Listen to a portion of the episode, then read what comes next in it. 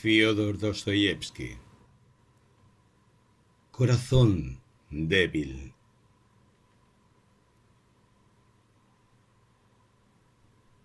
Dos jóvenes empleados en la misma oficina, Arkady Ivanovich Nefedovich y Vasily Shunkov, vivían bajo un mismo techo. La rutina obliga a un autor a exponer previamente la edad, el grado y el empleo, y aun el carácter de los personajes que pone en escena, pero como muchos escritores empiezan sus relatos de ese modo, el que cuenta la presente historia, para no hacer como los otros, y es posible que digan algunos, por una presunción infinita, se ve obligado a entrar inmediatamente de lleno en el tema. Por la tarde, la víspera de Año Nuevo, Shunkov entró en su casa hacia las seis. Acostado en su cama, su amigo Arkady se despertó y mirándole con los ojos todavía entornados, constató que su camarada llevaba el traje de fiestas y una pechera inmaculada. Tal lujo en el vestuario sorprendió al durmiente. ¿Dónde diablos habrá ido Basili? se preguntó. Además, hoy no ha comido en casa. En cuanto Shunkov alumbró una bujía y Arkady adivinó enseguida que, creyéndole aún dormido, su colega se disponía a despertarle. En efecto, Basili tosió dos veces y, habiendo dado una vuelta por la habitación, dejó caer su pipa que estaba llenando en un rincón de la chimenea. Una risa interior regocijó a Arkady. Vaya, Vasia, eres bastante astuto, dijo. ¿No dormías, pues, Arkashka? De cierto, no podría decírtelo, pero creo que no. Arkashka, querido amigo, ¿no sabes lo que voy a contarte? ¿No lo adivinas? Eh, justamente no lo adivino. Acércate, Vasia. Basili, que no esperaba la jugarreta de Arcadi, se acercó confiadamente. El otro le cogió de súbito por los brazos y, como jugando, lo tumbó en la cama, apretándole hasta sofocarle, lo cual, dicho sea entre paréntesis, parecía divertirle enormemente. ¡Ya te cogí! exclamó. Arcasca. Veamos, Arcasca. ¿Qué haces? Déjame. Vas a estropear mi frac. ¿Qué importa? A mí que se me da de tu frac. ¿Por qué no eres más cauto? Vamos, responde. ¿Dónde has estado? ¿Dónde comiste? Arcasca, suéltame, por favor.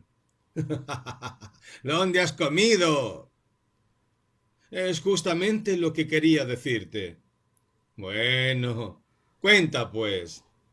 Deja que me levante antes. No, hasta que me lo digas no te suelto. Pero Arcasca, comprende que así no se puede hacer nada.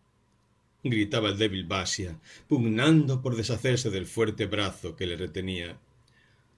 Hay muchas cosas, mucha materia. Hmm, ¿Qué materia? Hay cosas de las que uno no puede hablar en semejante posición. Eso hace perder toda la dignidad. Parece ridículo. Y el asunto no lo es, te lo aseguro. Muy al contrario, es particularmente serio. vaya, vaya, con tus asuntos serios. ¿Qué te habrás inventado? Cuéntame algo chusco, que tengo muchas ganas de reírme. Dios me es testigo de que no puedo hacerlo, acostado en la cama. Basia procuraba dar la mayor dignidad posible a sus palabras. No te diré más que una cosa, Arkashka. ¿Qué? Me he prometido.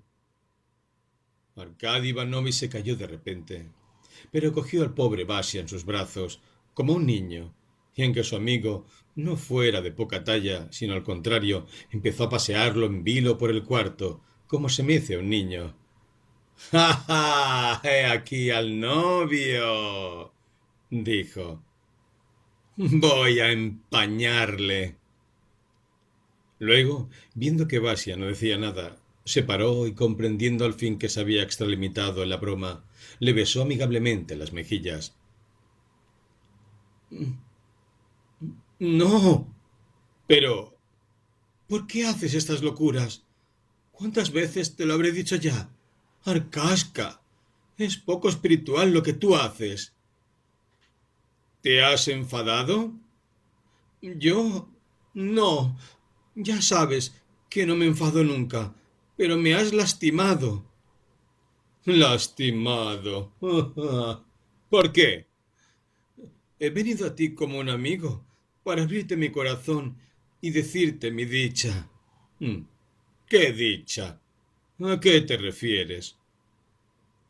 Te repito que voy a casarme, respondió Basia, que en realidad empezaba a ponerse nervioso. Hmm. Pero, ¿te casas? ¿Tú? ¿De veras? aulló Arcadi. No, no. ¿Qué es lo que ocurre? ¿Me hablas y tus ojos se irán de lágrimas? Vamos, Basia, hijo mío.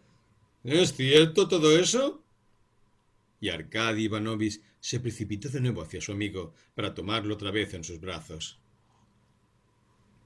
Ahora comprenderás mi enojo, dijo Basia. Tú eres mi amigo, un buen amigo, lo sé. Vengo hacia ti lleno de gozo, con el alma exaltada, y súbitamente me veo obligado a contarte mi historia en una postura grotesca, forcejeando en tu cama, yo que quería hablarte gravemente, dignamente. Ya comprendes, Arcasca. Continuó sonriendo. Me sentí ridículo. Y date cuenta. No quería humillar de ese modo mis más sagrados pensamientos. Si me hubieses preguntado cómo se llama, te juro que no te hubiera contestado. Pero, ¿por qué callaste entonces? Si me lo hubieses dicho todo, no habría hecho lo que hice, exclamó Arkady Ivanovich, cuya congoja daba pena de ver. Bueno, dejémoslo. La culpa de todo es que yo tengo un corazón demasiado sensible. Tú lo sabes, que tengo buen corazón. Ah, cómo siento no haber podido contártelo todo tal como quería, de una manera digna, que te hubiera gustado. Ya sabes, Arkashka, cuánto te amo. Si no estuvieses tú aquí, no podría, me parece, vivir en este mundo. Arkady Ivanovich que a pesar de sus locas andanzas era muy sensible. Reía y lloraba a un tiempo. Basia lloraba y reía también, y se abrazaron de nuevo. ¿Cómo ha ocurrido eso? Cuéntamelo todo. Basia, perdóname, hermanito. No ha sido una sorpresa tan grande. Fue como un trueno para mí. Vive Dios. Pero es que... No es posible, amigo mío. Tú acabas de inventártelo todo eso. Confiesa. ¿Me has mentido? Diciendo todo eso, Arkady Ivanovich sondeaba en el rostro de su amigo, queriendo penetrar sus pensamientos, pero viendo pintarse la afirmación en los rasgos de Basia, saltó sobre su cama y puso tanto gozo y entusiasmo en hacer piruetas que temblaba toda la habitación. Shunkov le dejaba hacer. Bueno, Basia, siéntate, dijo al fin Arcadi, sentándose a su vez sobre la cama. No sé por dónde empezar. Bajo el efecto de una dulce emoción, se estuvieron mirando mucho rato. ¿Quién es ella? ¿Basia? La señorita Artemieva, murmuró Shunkov con la voz temblorosa de felicidad. Imposible. Ya te había llenado la cabeza de explicaciones sobre ella. Luego, como dejé de hacerlo, no has notado nada. Oh, Arcadi. Me habría costado mucho decírtelo. Tenía tanto miedo de hablar. Temía que fracasara todo, y sin embargo, la amaba. Arkashka, Dios mío, Dios mío, qué historia. Continuó con voz entrecortada, turbado por tantos sentimientos confusos. Ella tenía un novio en esta época. Hace un año ya de todo esto. Yo lo había conocido. Era... En fin. Más tarde fue enviado a una misión y había dejado de escribir. Ella esperaba, esperaba sin entender qué significaba esto. De pronto, hace cuatro meses, volvió casado. Eso es cobarde. Bill. No había nadie que consolara a esa desgraciada. La pobrecilla lloraba, lloraba, y yo me enamoré de ella. Pero no, yo siempre la había amado. Frecuentaba cada vez más su casa. Procuraba consolarla, y en verdad no sé cómo ocurrió la cosa, pero ella me amó también. Solo hace ocho días que no pudiendo ya aguantar más, entre sollozos se lo dije todo, que la amaba, todo, en una palabra. También yo estoy dispuesta a amarle, Vasily Petrovich, pero usted sabe que soy una pobre muchacha y que no me atrevo a amar a nadie. Comprendes, hermano, comprendes. Nos prometimos enseguida. Reflexioné mucho, mucho tiempo y le pregunté ¿Cómo se lo diré a mamá? Me contestó ella. Es difícil en este momento. Espere usted un poco. Llora mucho y teme todavía. ¿Quién sabe? Tal vez se negará a entregarme a usted. Pero yo, ya ves, no quise esperarme y he hablado con la anciana. Lisa estaba de rodillas ante ella y yo también. Entonces nos dio su bendición Oh, Arcasca, mi buen amigo, viviremos juntos, pues yo no podría abandonarte nunca. Basia, he tenido ocasión de mirarte y no puedo creerlo. Te lo juro, no puedo llegar a creerte. Me parece que todo eso. Escúchame. ¿Es cierto que te casas? También yo, te lo confieso, había querido casarme, pero ahora me es igual. Hm, bueno, que seas feliz. Que seas feliz. Hermano, me siento el corazón tan ligero y la vida me parece tan dulce, dijo Basia. Se levantó y, muy emocionado, se puso a pasear por la habitación. ¿No es cierto que tú sientes lo mismo? Puede ser que vivamos pobremente, pero seremos felices. ¿Verdad que eso no es una quimera y que nuestra felicidad está aquí, al alcance de la mano, y que seremos realmente felices? Oye, Basia. ¿Qué? dijo el otro parándose. Se me ocurre una cosa, pero casi me da miedo hablarte de ella. Excúsame. Trata de desvanecer mis dudas. ¿De qué vais a vivir? Estoy contentísimo de que te cases, contentísimo, pero esa idea no me deja. ¿De qué vais a vivir? Por Dios, por Dios. ¿Qué clase de hombre eres, Arcasca? dijo Basia, mirando sorprendida hacia su amigo. ¿Cómo piensas? La misma vieja no ha tardado ni dos minutos en comprender todo lo que he expuesto. Pídeles, pues, de qué han vivido hasta ahora. Quinientos rublos para tres es todo cuanto podían gastar. A esta suma alcanzaba la pensión por la muerte de su padre. Para tres. Lisa, la vieja y un hermanito, los estudios del cual es preciso pagar. Estos son sus modos de vida. Nosotros sí que somos capitalistas, pues ya ves, hay años en que gano setecientos rublos. Vamos, Basia, ya perdonarás. Yo no quisiera destruir tus ilusiones, pero ¿a qué setecientos rublos te refieres? No tienes más que trescientos. ¿Trescientos? ¿Tú no cuentas a Julian Mastakovich? Pero, amigo mío, Julian Mastakovich no es una cosa segura. No es como los trescientos del sueldo, en el que cada rublo llega como un amigo fiel. Con el bien entendido de que Julian Mastakovich es un buen hombre, y aún un gran hombre si me apuras, al cual respeto mucho y comprendo muy bien que se haya situado tan alto. Le aprecio mucho porque te tiene afecto y te paga tu trabajo, cuando habría podido agregarte a él y sin remuneración. Pero tú comprenderás, Basia. Atiende, todavía. Admito que en todo en Petersburgo no se puede encontrar una escritura tan bella como la tuya. Continuó Nefedovich, no sin cierta admiración. Pero si llega un día en que dejes de gustar, que Dios nos libre, o si los asuntos de Julia Mastakovich se atascan, o simplemente coge a otro, que todo puede ocurrir en este mundo, entonces, ¿qué vas a hacer, Basia?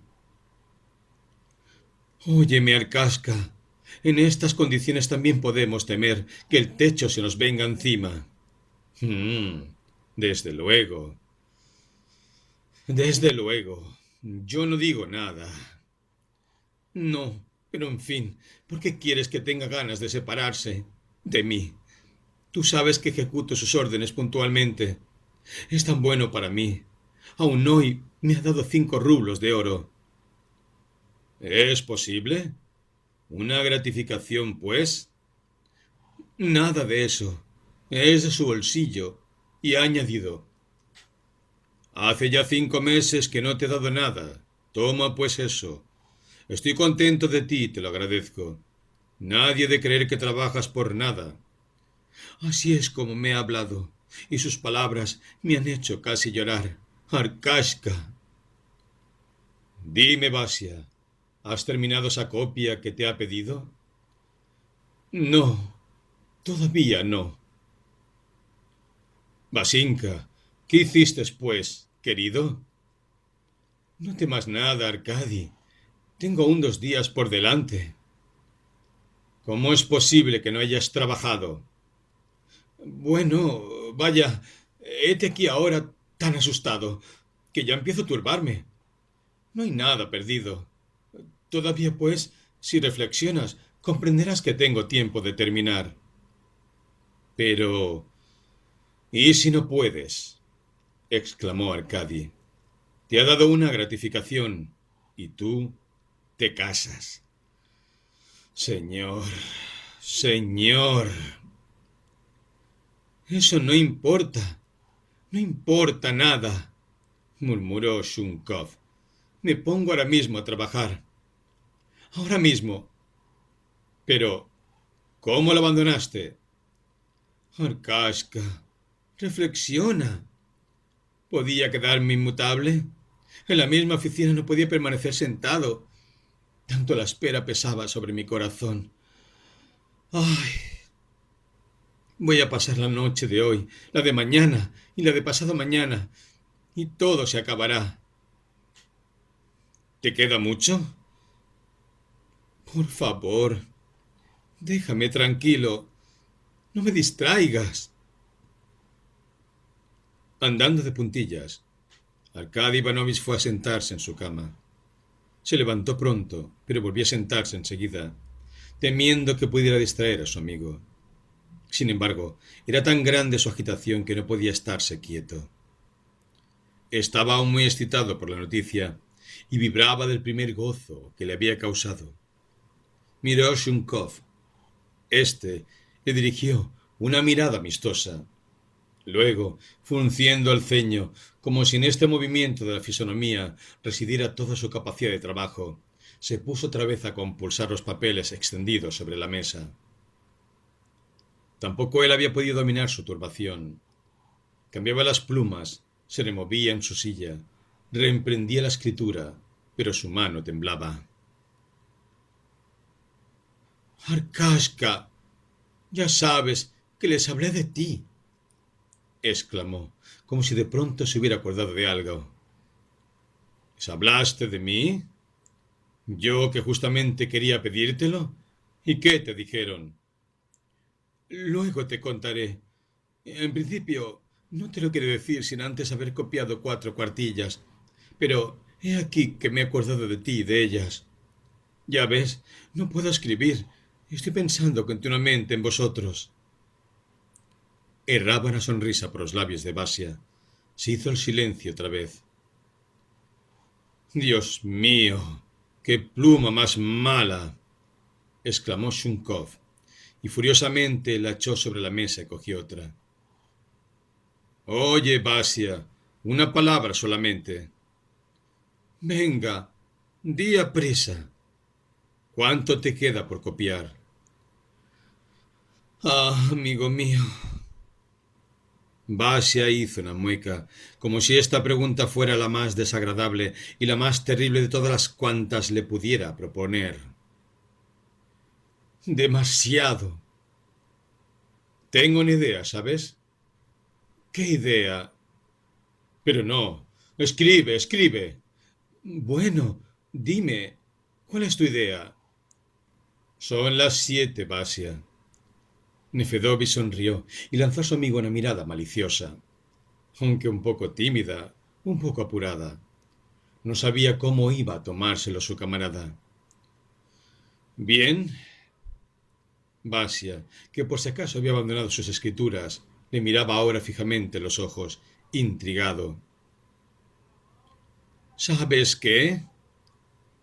Dilo ya, en nombre de Dios. Estás fatigado, ¿comprendes? No podrás hacer gran cosa, ¿oyes?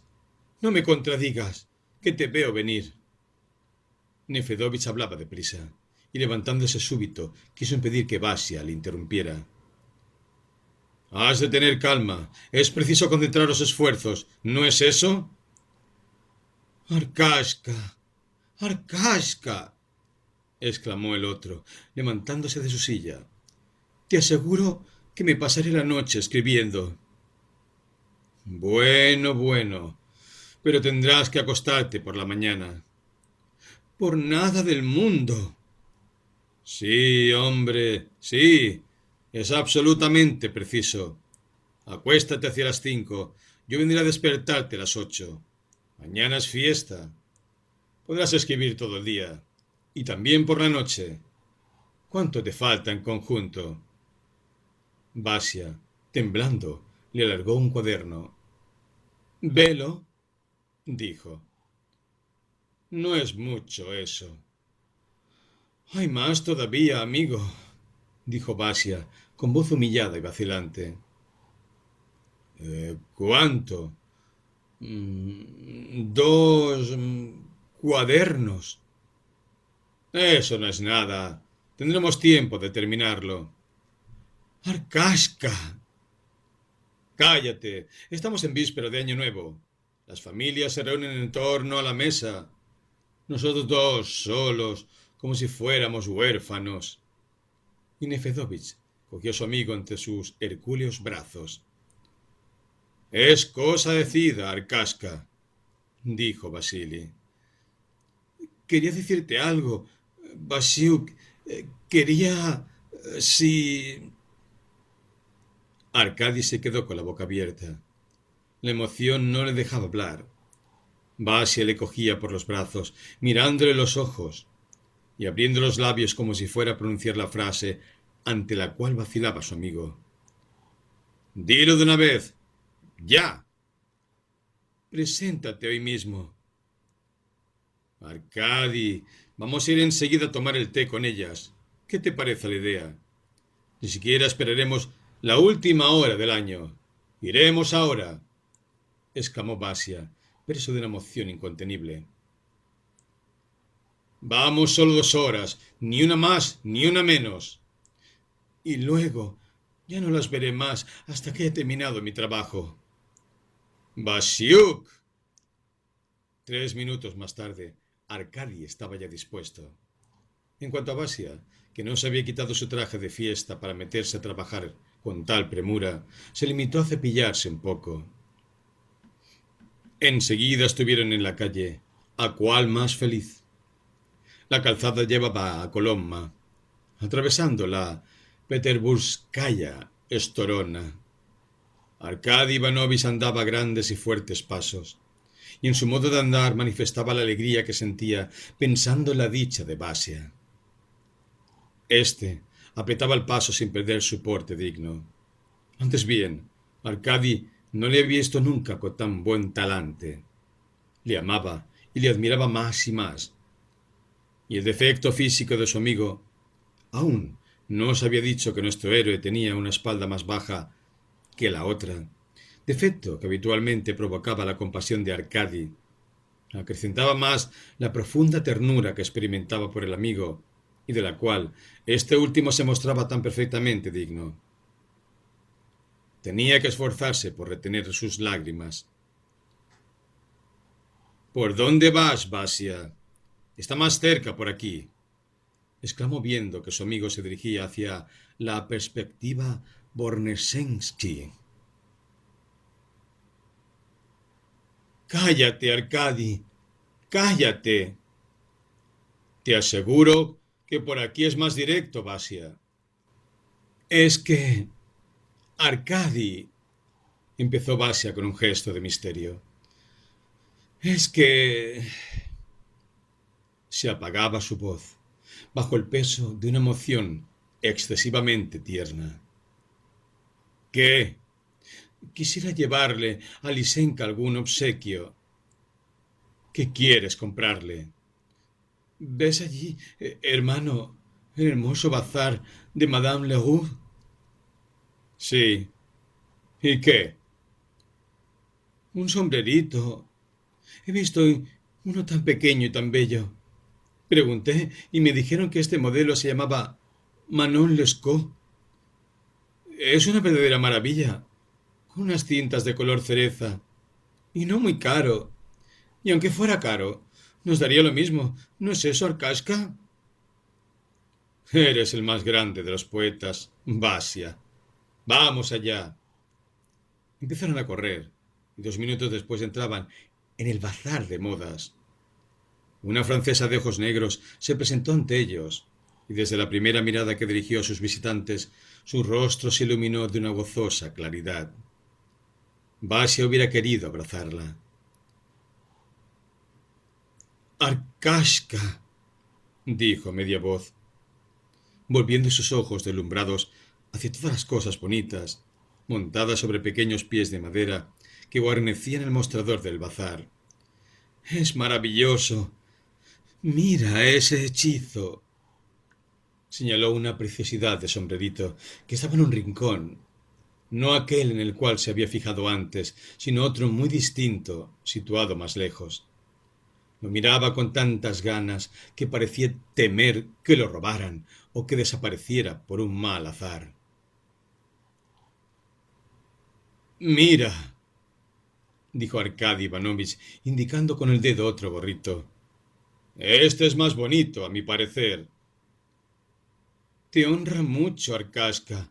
Ciertamente, reconozco tu buen gusto. Respondió el muchacho, que sin duda quería astutamente obligar a su amigo a escoger el que él había elegido. Pero ven acá y mira ese sombrero. No pudiendo dominar su entusiasmo, Basia cogió el gorrito. Este, muy feliz, se hubiera dicho, de encontrar a tan gentil admirador, daba la impresión de descender por sí mismo desde la percha a la mano del joven. Viendo aquellas cintas, aquellos encajes y puntillas, un grito de admiración salió del poderoso pecho de Arcadi. La misma señora Leroux, que guardaba silencio dignamente mientras duró esta búsqueda vacilante, recompensó con una sonrisa el buen gusto de Basia, el cual era feliz al ver que el bonito gesto y la graciosa sonrisa denotaban aprobación. Sí, decía ella, ha acertado usted lo que le convenía, y me parece muy digno de la felicidad que le espera. Con cuánta coquetería preferiste el rincón solitario, exclamó Basia, admirando el gorrito. Hiciste adrede el esconderte. Depositó un beso sobre el frágil objeto y luego, temiendo estropear su tesoro, abrazó el vacío que le envolvía. Así es como se esconde la virtud verdadera, añadió Arcadi, que por la circunstancia se acordó de esta frase leída en un diario de la mañana. Bueno, Basia, ¿Qué hacemos? Vaya por ti, Arkashka. Eres hombre de ingenio y te predico que vas a hacer furor en la sociedad femenina. Señora Leroux, señora Leroux. ¿Qué desea? Mi querida señora Leroux. Esta miraba a Arkady Ivanovich, sonriendo con malicia ante la exaltación del novio. No podría usted creer cuánto la adoro en este momento. Permítame que la abrace. Y Basia depositó dos besos respetuosos en las mejillas de la señora. Realmente era preciso un gran esfuerzo de dignidad para evitar el ridículo en el trato con semejante aturdido. Pero la señora Leroux había cogido la exuberante admiración de Basia con tanta gentileza y tan buen grado que las andanzas y palabras del alocado joven se atenuaron con ello. Supo excusarle, pues, en verdad, que había enfadarse de tales travesuras. ¿Qué precio tiene, señora?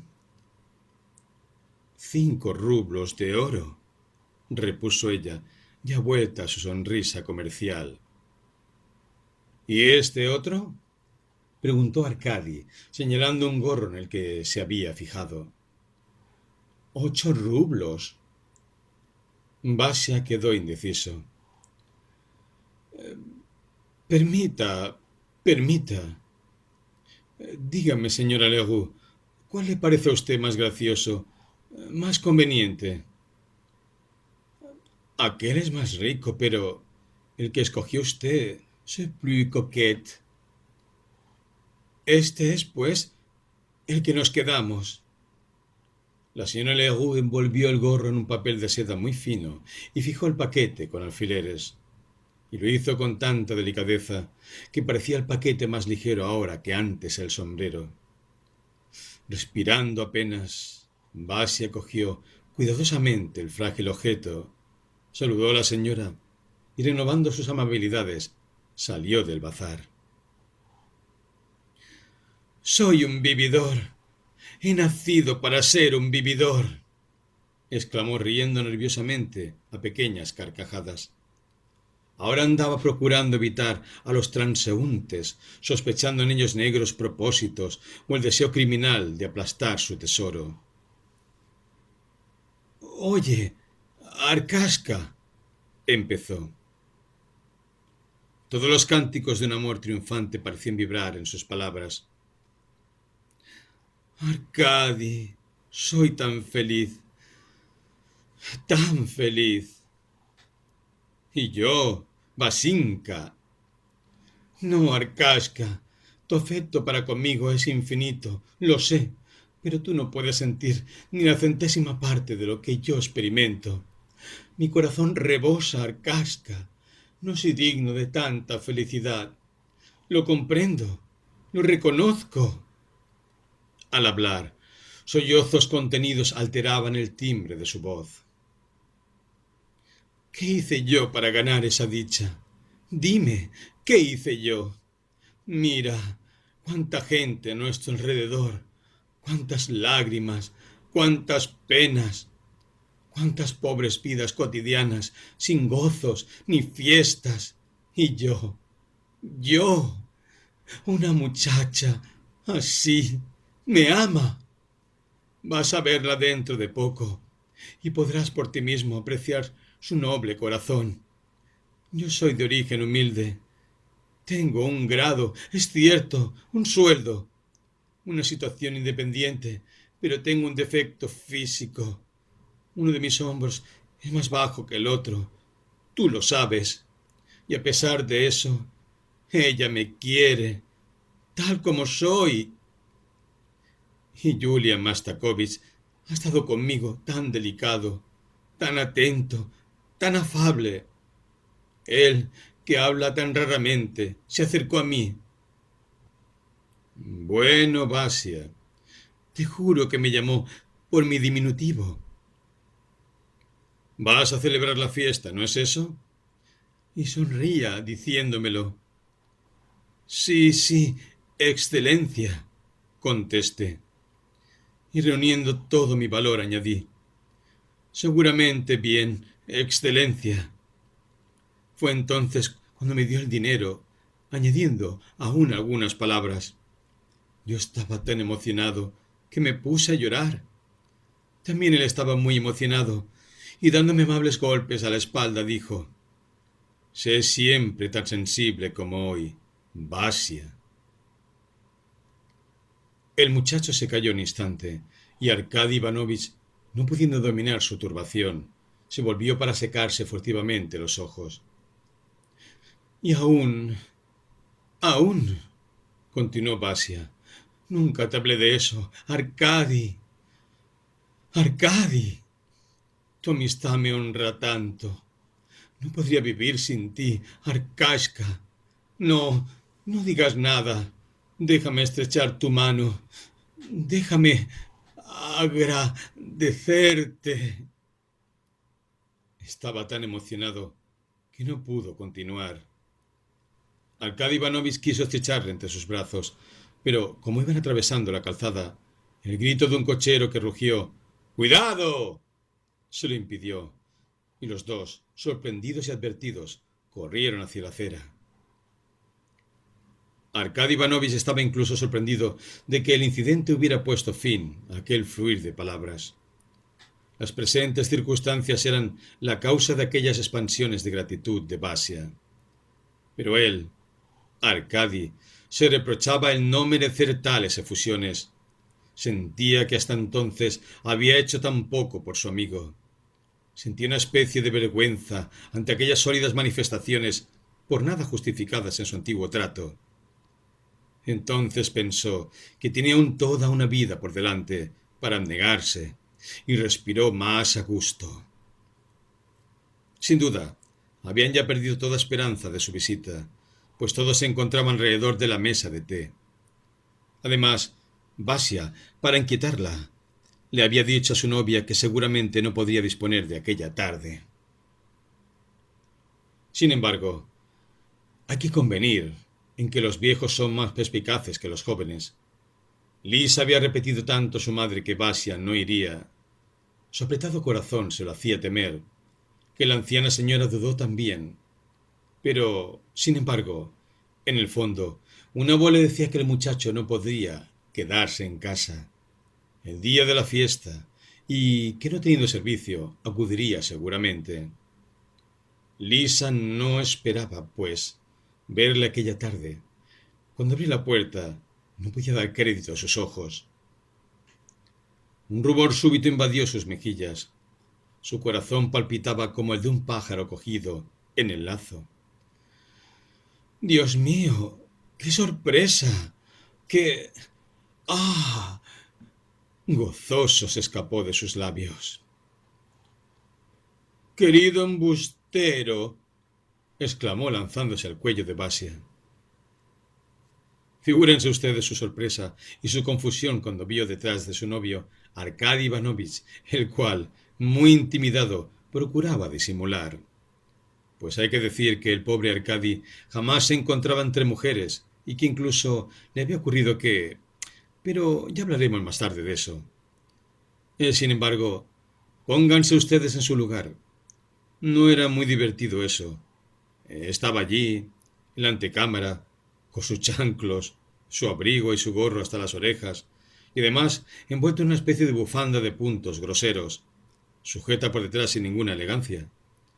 Hubiera querido quitárselo todo con presteza para presentarse bajo un aspecto más favorable. Un deseo natural en todo hombre es procurar aparecer bajo el mejor aspecto. Y por otra parte, quedaba todavía el bueno de Basia, que se hacía de pronto insoportable mezclando con los cumplidos la fantasía más extravagante, sin piedad para los apuros de su compañero. Helo aquí, gritaba. Lisenka, te presento a Arkady. Mírale, es mi mejor amigo. Abrázale, Lisa, que cuando le conozcas podrás abrazarle con mayor motivo. Pues bien, ¿Qué podía hacer en tales circunstancias Arkady Ivanovich, que ni tan solo se había deshecho de su bufanda? Verdaderamente Tenía vergüenza del entusiasmo de Basia, de aquella exuberancia que, aun descubriendo un gran corazón, era inadecuada cuanto menos. En fin, penetraron los dos en la primera habitación. La anciana madre pareció muy contenta de haber conocido a Arcadie. Le habían hablado ya también de él. Pero no pudo terminar su frase, pues un Ah de alegre sorpresa le interrumpió. Dios mío. Lisa estaba ante el pequeño gorro que acababa de salir de un papel de seda, y junta las manos en ingenua actitud, sonría con tanta gracia que los dos jóvenes sintieron no haber hallado en el bazar Leroux algo mejor todavía. Ah, Dios mío, ¿dónde encontraríais un gorro más bonito? Lo digo en serio. He de confesar a ustedes que me indigna un poco pensar en la ingratitud de los dos jóvenes hacia el gorrito. Pero mírenlo ustedes, señores. ¿Es que puede encontrarse otro más bello? Mírenlo, por favor. Sin embargo, mis reproches son inútiles, pues ya está todo el mundo de acuerdo conmigo. Eso no fue más que una niebla súbita, un lapsus momentáneo que estoy dispuesto a perdonar. En conversación, contemplen el gorrito, se lo ruego. Discúlpenme por mi insistencia. Es que no puedo sustraerme a ella. Todo él es de tul, ligero, muy ligero. Una ancha cinta de color cereza, guarnecida con encajes, corre entre el tul y el casquete. Otras dos, anchas y largas, caen sobre la nuca. Dejad que se lo ponga lisa, y entonces me diréis qué os parece. Pero veo que usted no mira. Sí. Usted vuelva la cabeza hacia otro lado. Me parece que contempla usted dos grandes lágrimas, dos perlas que brotan de esos ojos más negros que carbones, las cuales, después de haber temblado un instante sobre las largas pestañas, han caído sobre la obra de arte de la señora Leroux. Y aquí de nuevo que me invade el despecho. No, no es el gorrito quien hizo caer esas dos lágrimas. No. Creo que un regalo como ese debía haberse ofrecido con más gravedad. Solo así podrían apreciarlo en su justo valor. Lleve usted, señor, cómo defiendo mi sombrero. Se sentaron.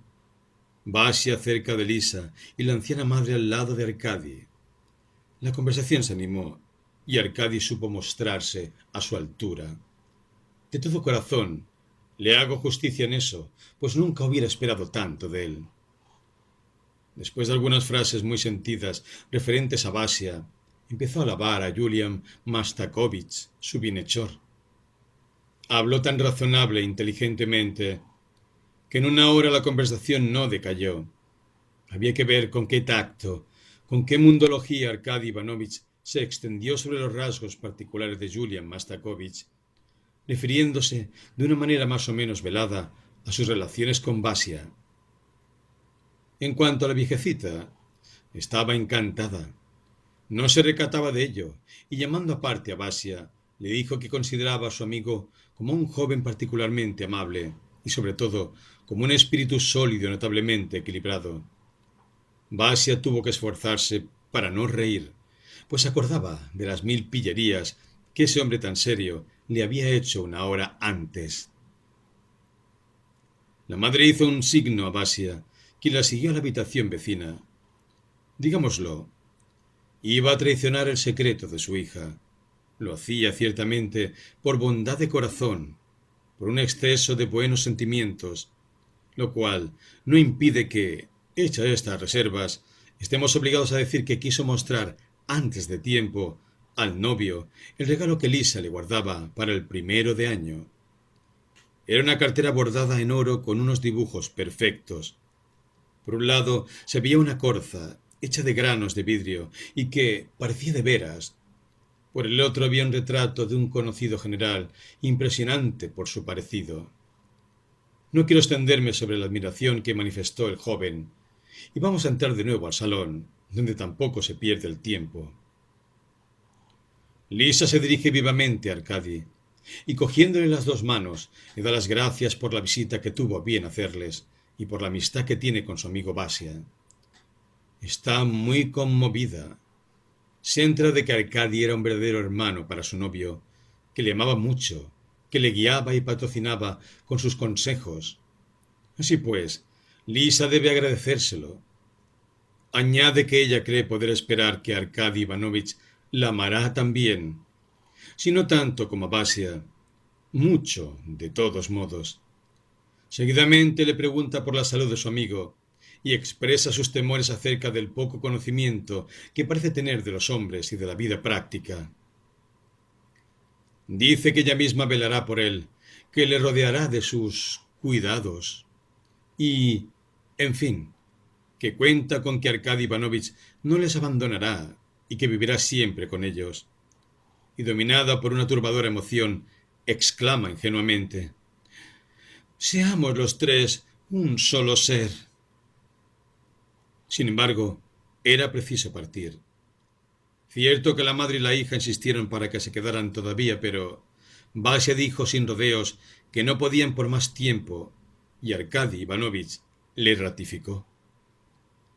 Preguntaron los novios de esa marcha prematura y a todos pareció justificada cuando supieron que el trabajo confiado Vasia por Julian Mastakovich era urgente, muy importante. Tenían que enviarlo pasado mañana a primera hora. Y no solo estaba acabado, sino que, y esto era lo peor, ni siquiera estaba empezado. La madre, turbada por ese relato, y Lisa inquieta, no quisieron ya retener al novio. El último beso no perdió nada con todo eso, pues si fue más breve que otros muchos que ya se habían dado, no fue menos ardoroso ni menos apasionado. Se separaron, pues, y los dos amigos tomaron el camino de su casa. Así que se vieron en la calle, se apresuraron a contarse sus impresiones mutuas. No podía ocurrir de otro modo. Arkady Ivanovich estaba también enamorado. ¿Quién podía comprenderlo mejor que Basia? Lo confesó, pues, a Basia, el cual se echó a reír muy feliz, añadiendo que ese sentimiento no tenía nada exagerado y que más bien sería un vínculo que les uniría más aún. ¿Me has comprendido, Basia? exclamó el amigo. La amo tanto como te amo a ti, y ella será mi ángel a la vez que el tuyo. Vuestra felicidad se extenderá sobre mí y me vivará a mí también.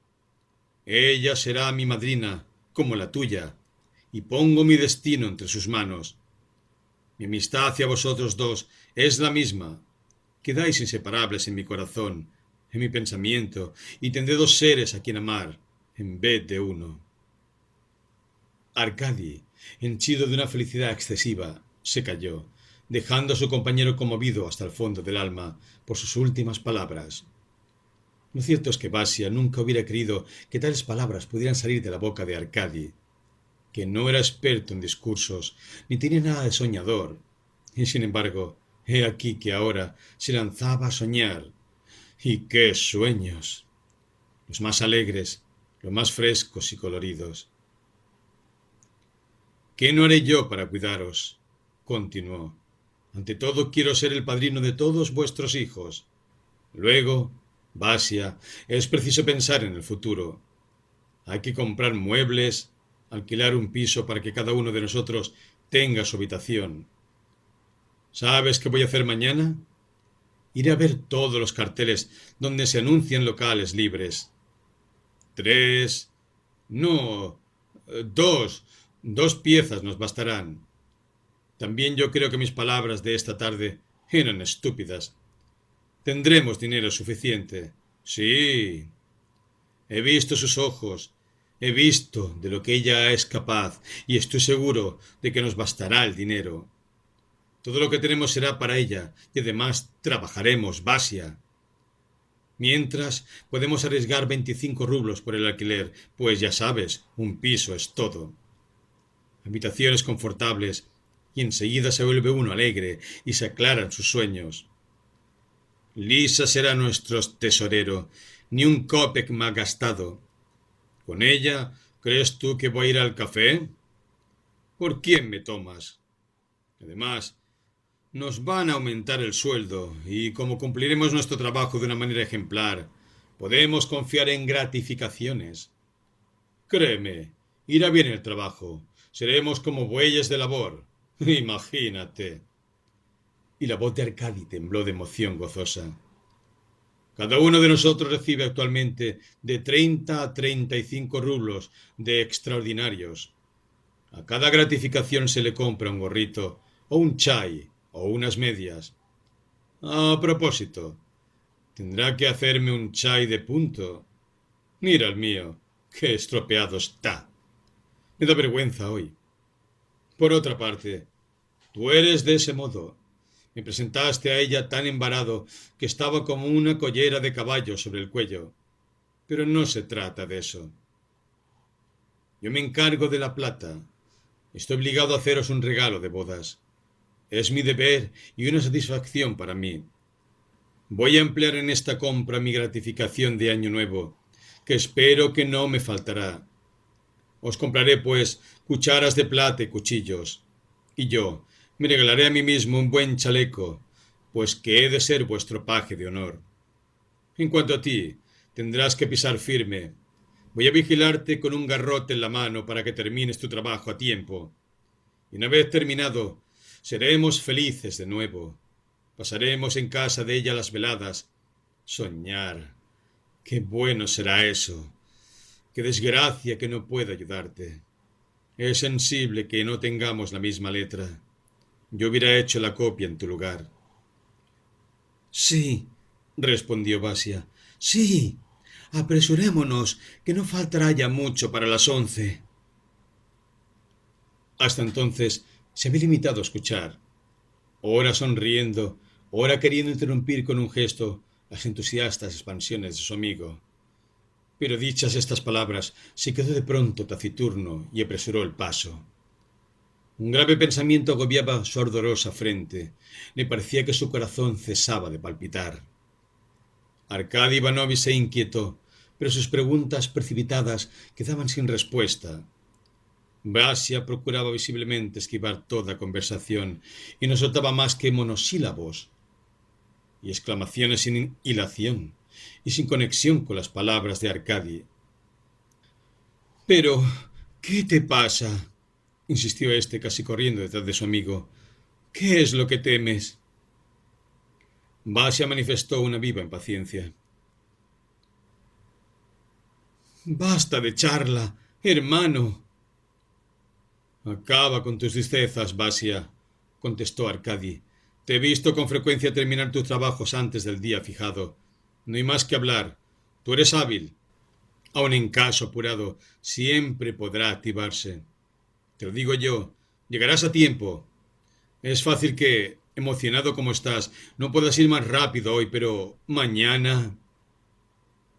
Basia no contestaba nada, murmuraba tan solo palabras confusas, seguido de Arcadi. Llegaron a casa. Sin perder tiempo, Basia se sentó ante su trabajo.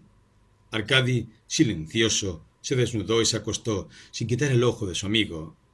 Le sobrecogía un vago temor. ¿Qué puede ocurrirle?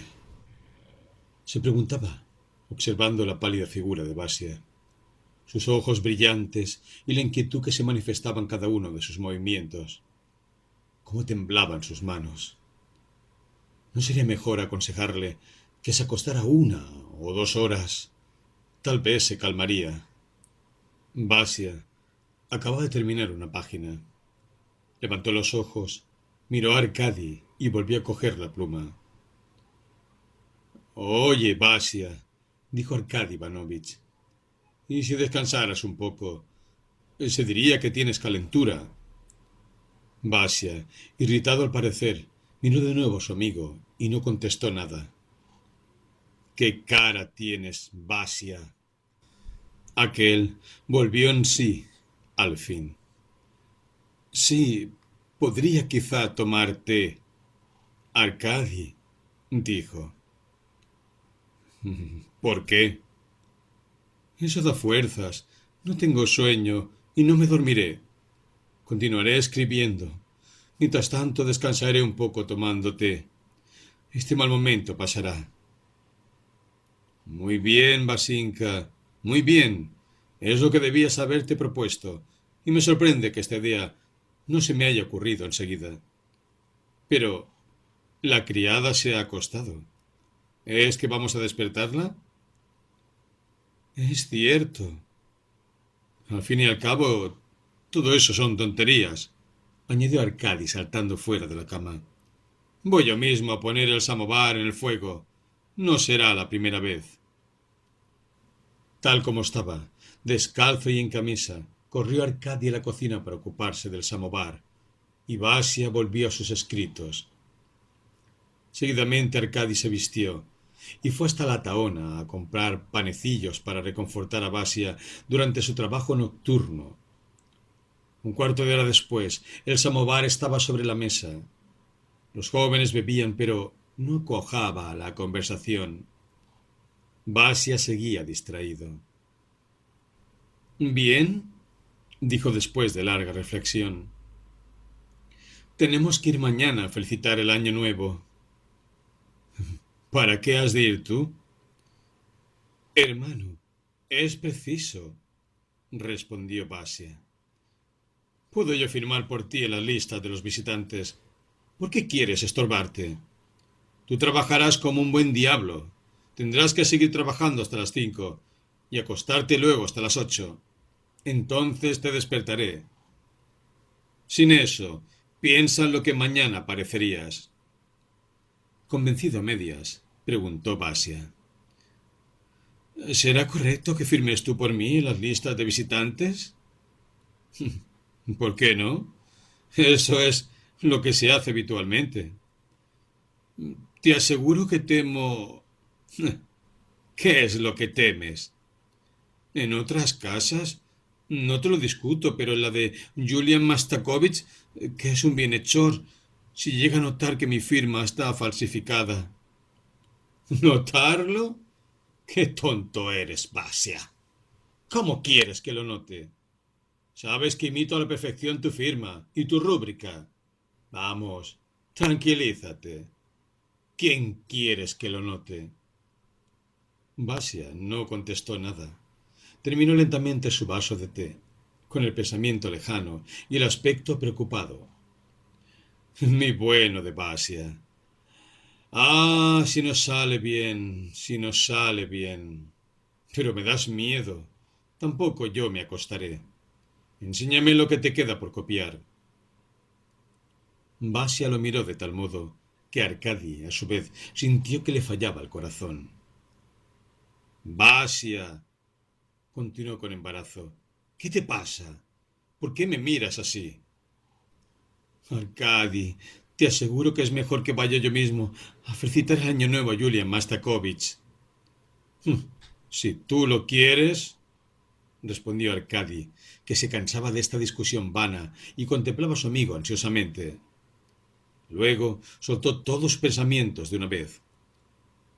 Oye, Basia, procura darte prisa. Tú sabes que no quiero más que tu bien y que te lo digo con la mejor intención.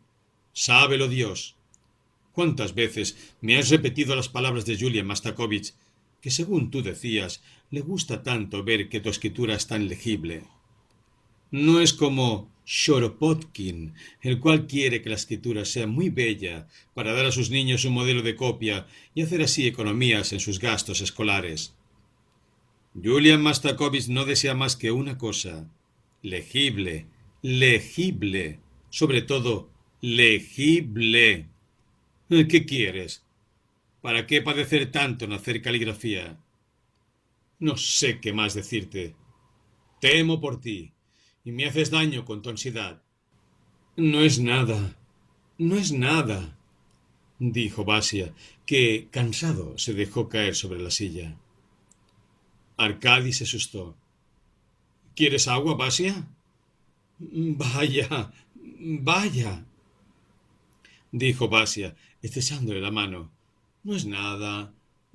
No es nada. Eh, sencillamente estaba un poco triste, sin saber siquiera por qué. Escucha, hablemos de otra cosa. No me recuerdes más esta cuestión. Cálmate, por Dios. Cálmate, Basia. Todo saldrá bien. Te lo aseguro. y aun cuando no lo acabaras en el tiempo convenido, tampoco sería nada malo. A pesar de todo eso, no es ningún crimen. Basia miró a su amigo de un modo tan extraño que el otro se cayó asustado. Nunca le había visto en semejante estado. Arcadi, dijo Basia, si solo se tratara de mí, como en otro tiempo. No, no es eso lo que quiero decir. Quisiera contártelo todo, como un amigo, aunque no quiero que te inquietes por mí. Ya ves, Arcadi, a unos les es dado hacer grandes cosas. Otros hacen pequeños trabajos, como yo. Pero si te pidiera agradecimiento, si tú no pudieras. No te entiendo. Nunca fui ingrato, continuó Basia, como hablando a sí mismo. Pero si no estoy en condiciones de expresar mi pensamiento, siento por lo menos que es posible que parezca que hoy me muestro agradecido y esto es precisamente, es esta idea la que me mata. Ah, pero vamos a ver, ¿qué es lo que dices? Si por esta vez no llegas a tiempo, ¿por dónde ves tú la ingratitud? Piensa en lo que dices, Basia. ¿Es que el agradecimiento se limita a estas menudencias? En silencio, Basia levantó los ojos hacia su amigo, cuyas argumentaciones parecían aclarar sus dudas. Incluso sonrió un instante, pero enseguida volvió a su expresión pensativa. Arcadi, que había tomado esta sonrisa por el fin de todos sus temores, vio en esta nueva angustia la decisión de superarse y se regocijó interiormente. Bueno, hermano, dijo Basia, vigílame bien. Es preciso que no me duerma. Ello podría redundar en daño. Por tanto, vuelvo a mi trabajo. ¿Arcadi? ¿Qué? ¿Aún hay algo? Nada. Simplemente quería... Basia volvió a sentarse y cayó. Arcadi se volvió a la cama. Ni el uno ni el otro habían hablado de los habitantes de Colomba. Tal vez sentían los dos que la visita de aquella tarde les había apartado de su deber profesional. Arcadi, apesadumbrado, se durmió enseguida. Por la mañana, cuando despertó, vio con gran sorpresa a Basia, que dormía sobre la mesa con la pluma en la mano. Estaba lívido y parecía extenuado. La bujía acababa de apagarse. En la cocina se oía a la criada Mabra preparando el samovar. Atemorizado, Arcadi se levantó de un salto. ¡Basia! ¡Basia! gritó. ¿Cuándo te dormiste? El joven, despertado en sobresalto, se levantó despavorido. Eran las seis. Tal vez, respondió. Qué frío hace de noche. Tomemos un poco de té. Y otra vez a trabajar enseguida. ¿Te encuentras mejor? sí, sí. Ya va más bien. Te deseo un feliz año, hermano. Y yo a ti igualmente. Mucha salud, hermano. Se abrazaron. El mentón de Basia temblaba. Sus ojos se humedecieron. Arkady Ivanovich permaneció en silencio. Sentía el frío de una vaga tristeza. El té fue ingerido apresuradamente. Arkady, he decidido ir yo mismo a hacer la visita a Julian Mastakovich. Te aseguro que no notará nada. Pero el remordimiento me tortura. Arkady. Sin embargo, es por él que trabajas y te fatigas. Vamos, sé razonable. Se calló. Después siguió, en un tono inseguro. Tenía intención de ir también allí. ¿A dónde? preguntó Basia. A casa de Sartemiev. Las felicitaré de tu parte también. Ah, mi buen amigo. Yo voy a quedarme. Está muy bien combinado. Trabajaré durante este tiempo. Espera un momento. Voy a escribir una carta. Escribe, pues, amigo, escribe, mientras me afeito, me arreglo y limpio mi frac. Ya verás, Basia, cómo quedaremos felices y tranquilos. Vamos, abrázame. De pronto se oyó una voz de niño en la cocina. ¿Vive aquí el funcionario Shunkov? Sí, es aquí, repuso Mabra, haciendo pasar al visitante. ¿Quién está ahí? ¿Quién está ahí? exclamó Basia, corriendo hacia la antecámara. ¿Eres tú, Petinka? ¿Eres tú? Un muchachito moreno, de pelo rizoso, entró en la habitación. Buenos días, Vasily Petrovich. Vengo a desearle un feliz año nuevo. Mi hermana le saluda y mamá también. Mi hermana me encargó que le abrazara a usted de parte suya. Basia, gozoso, cogió al mensajero, lo levantó en sus brazos y depositó un largo beso en los labios del niño, que se parecían extremadamente a los de Lisa. Luego pasó al muchacho, a su amigo. Sin tocar el suelo, Petinka fue estrechado por los potentes brazos de Arkady Ivanovich. Abrázale, Arkady, exclamó Basia. ¿Quieres tomar té, pequeño? Lo agradezco infinito. Ya lo hemos tomado. Hoy los niños se han levantado temprano y han ido a misa. Mi hermanita ha pasado dos horas lavándome, peinándome y arreglándome mis calzones que ayer rompí, jugando en la calle con Sacha. Nos divertíamos tirando bolas de nieve. ya, ya. Me ha encomendado que viniera aquí. Luego me ha dado un abrazo muy fuerte y me ha dicho Ve a encontrar a Basia, deseale un buen año y pregúntele si ha dormido bien y si el asunto de que ayer habló está ya terminado. No sé qué más. Ah, sí, lo escribí en un papelillo. Y sacando una pequeña hoja de su bolsillo. Ah, estaban inquietas. Eso se acaba pronto. Sí, sí. Diles que todo se terminará a tiempo. Palabra de honor.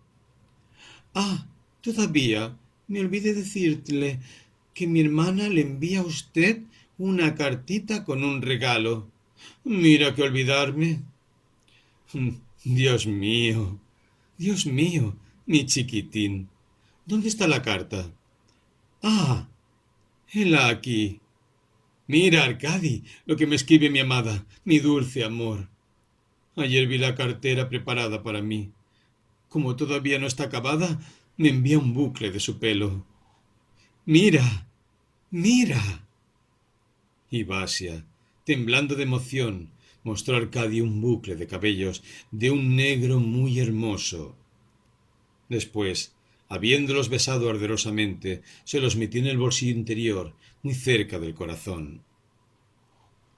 Encargaré un medallón para guardarlos, dijo Arcadi, muy decidido.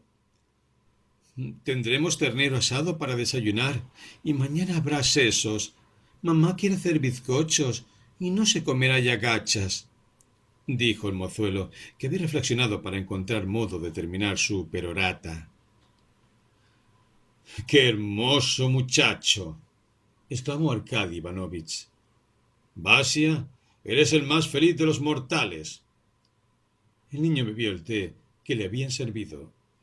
Puso en su bolsillo la carta de Basia, recibió muchos besos y salió contento. Ya ves, dijo alegremente Arcadi, ya ves que todo va por buen camino. Acaba ya de inquietarte y de pensar en desgracias imaginarias. Trabaja y termina tu tarea. A las dos estaré en casa de ellas y de allí iré a la de Julian Mastakovich. Hasta luego. Espera, hermano, espera. Diles, en fin, diles lo que te parezca. Abrázala de mi parte. Ya me contarás todo lo que ocurra. Bien, bien. Ya te entiendo. Esta felicidad te ha reanimado.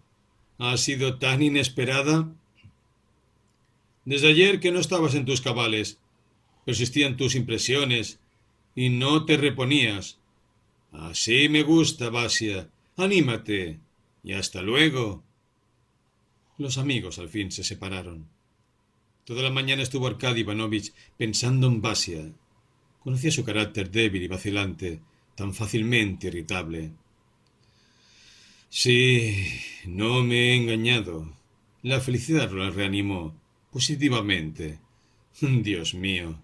Terminó por angustiarme también a mí. Al menor motivo se exalta y lo toma todo por lo trágico. Es como una fiebre. Hay que salvarle. Hay que salvarle. concluyó Arcadi, sin notar que él mismo exageraba, queriendo ver una gran desgracia en los pequeños insabores cotidianos.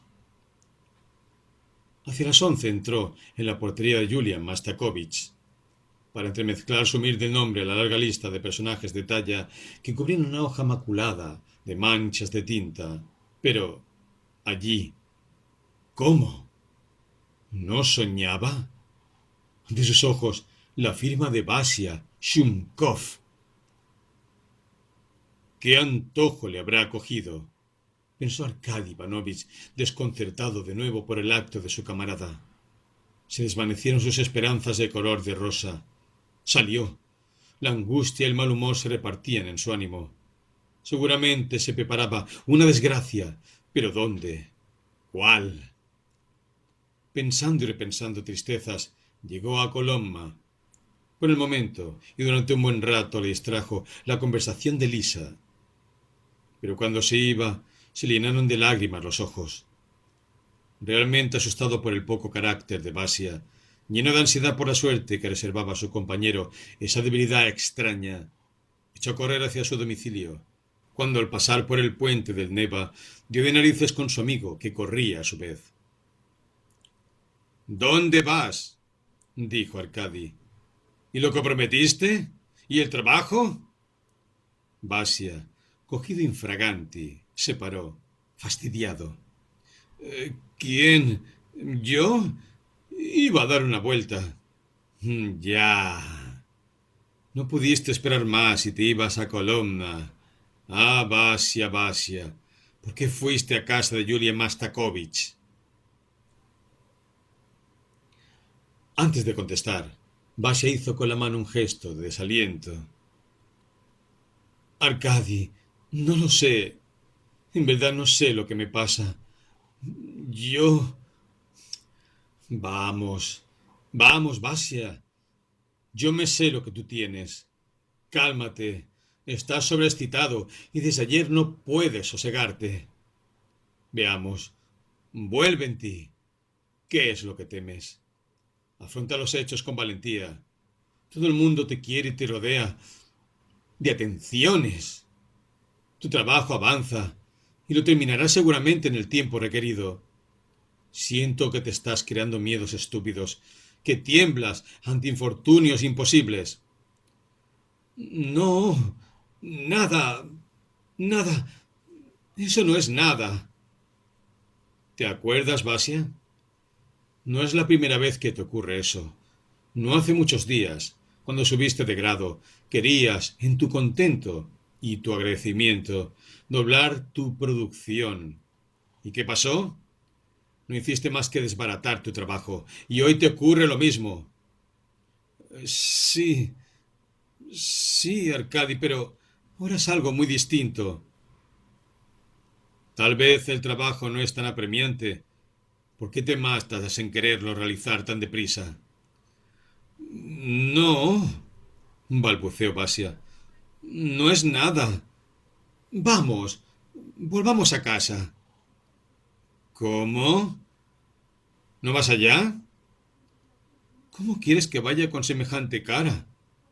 He reflexionado. Sin ti no podía estar en casa. Y ahora que tú vuelves, voy a continuar mi trabajo. Vamos. Se fueron, y durante algún tiempo estuvieron en silencio. Basi apresuraba el paso. ¿Por qué no me preguntas qué pasa en casa de ellas? Ah, sí. Pues bien, Arcadi, ¿qué de nuevo? El buen Arcadi turbado contemplaba a su amigo. Pero... Pero Arcadi, ¿por qué pones esa cara? Eso no es nada.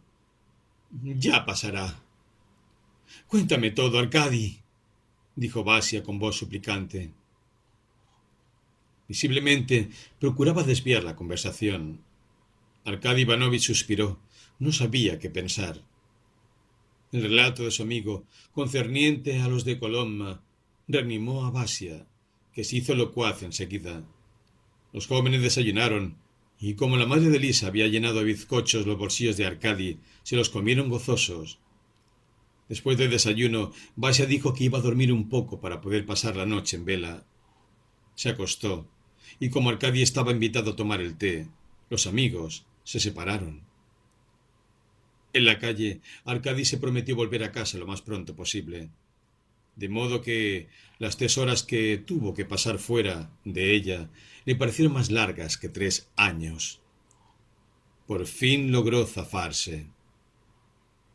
Al entrar, le sorprendió encontrar la habitación a oscuras. Basia no estaba allí. Llamó a la criada y supo que su amigo no se había acostado, que estuvo mucho rato escribiendo y que luego anduvo por el cuarto. Finalmente había salido diciendo que volvería al cabo de media hora. Si Arcadi viene, dijo luego, explíquele bien que fui a pasear un poco y que enseguida estoy de vuelta. No hay duda. Ha ido a casa de las Artemiev, pensó Arcadi, cabeceando tristemente. Al cabo de un momento se levantó esperanzado. Habrá terminado ya el trabajo y no pudiendo aguantarse, ha corrido allá. No ha tenido paciencia de esperarme. Veamos lo que ha hecho. Alumbró la bujía y se inclinó sobre la mesa. El trabajo estaba muy adelantado y parecía próximo a su fin. Arkady Ivanovich iba a examinarlo más de cerca cuando entró Basia inesperadamente. ¡Ah! ¡Estás aquí! balbució con un asombro mezclado de pánico. Arkady Ivanovich guardaba silencio como si tuviera miedo de preguntar a su amigo. Con los ojos bajos, aquel hojeaba los papeles. Al fin se encontraron las miradas.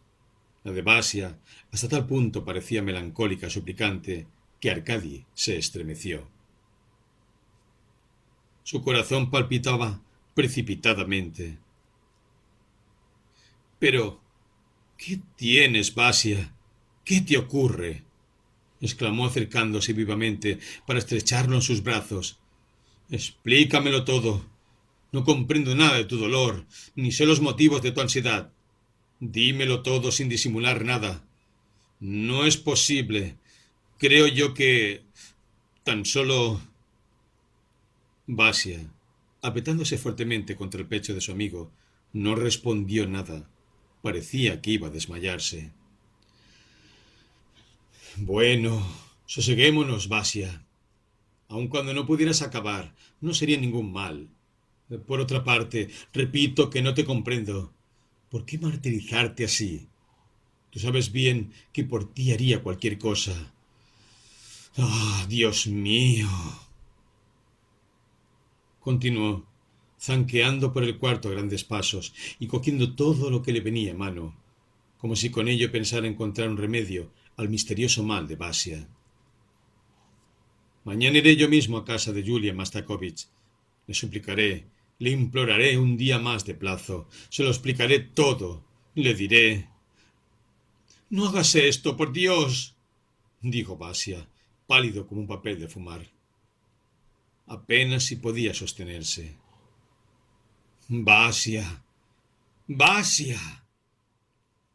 Pareció que despertar de un sueño. Temblaban sus labios. Quería hablar, pero no pudo articular ni una palabra. Sus manos, heladas, apretaban convulsivamente la de su amigo. Arcadi permanecía silencioso y triste y como vas a elevar al fin hasta él su medrosa mirada. Me desgarras el corazón, Basili, mi querido, mi buen amigo. Las lágrimas brotaron abundantes de los ojos de Basia, que de nuevo se reclinó sobre el pecho de su amigo. Te engañé, Arcadi, te engañé, repetía sollozando. Te engañé. Perdóname. A ti, mi amigo. Te engañé. ¿Qué? ¿Qué ocurre, Basia? ¿Qué ocurre? Di una vez. ¿Qué pasa? Mira. Y Basia, en un gesto desesperado, sacó del cajón seis grandes cuadernos semejantes al que estaba copiando. ¿Qué es eso? He aquí lo que determinar para pasado mañana. Ni siquiera hice la cuarta parte. Arcadi se quedó atónito. No quieras averiguarlo. No me preguntes nada. ¿Cómo ha podido ocurrir eso? Continuó Basia, como si quisiera verter todo el dolor que le abrumaba en una ola de palabras. Arcadi, amigo mío, ni aun yo mismo sé lo que me pasa. Es como si saliera de una pesadilla.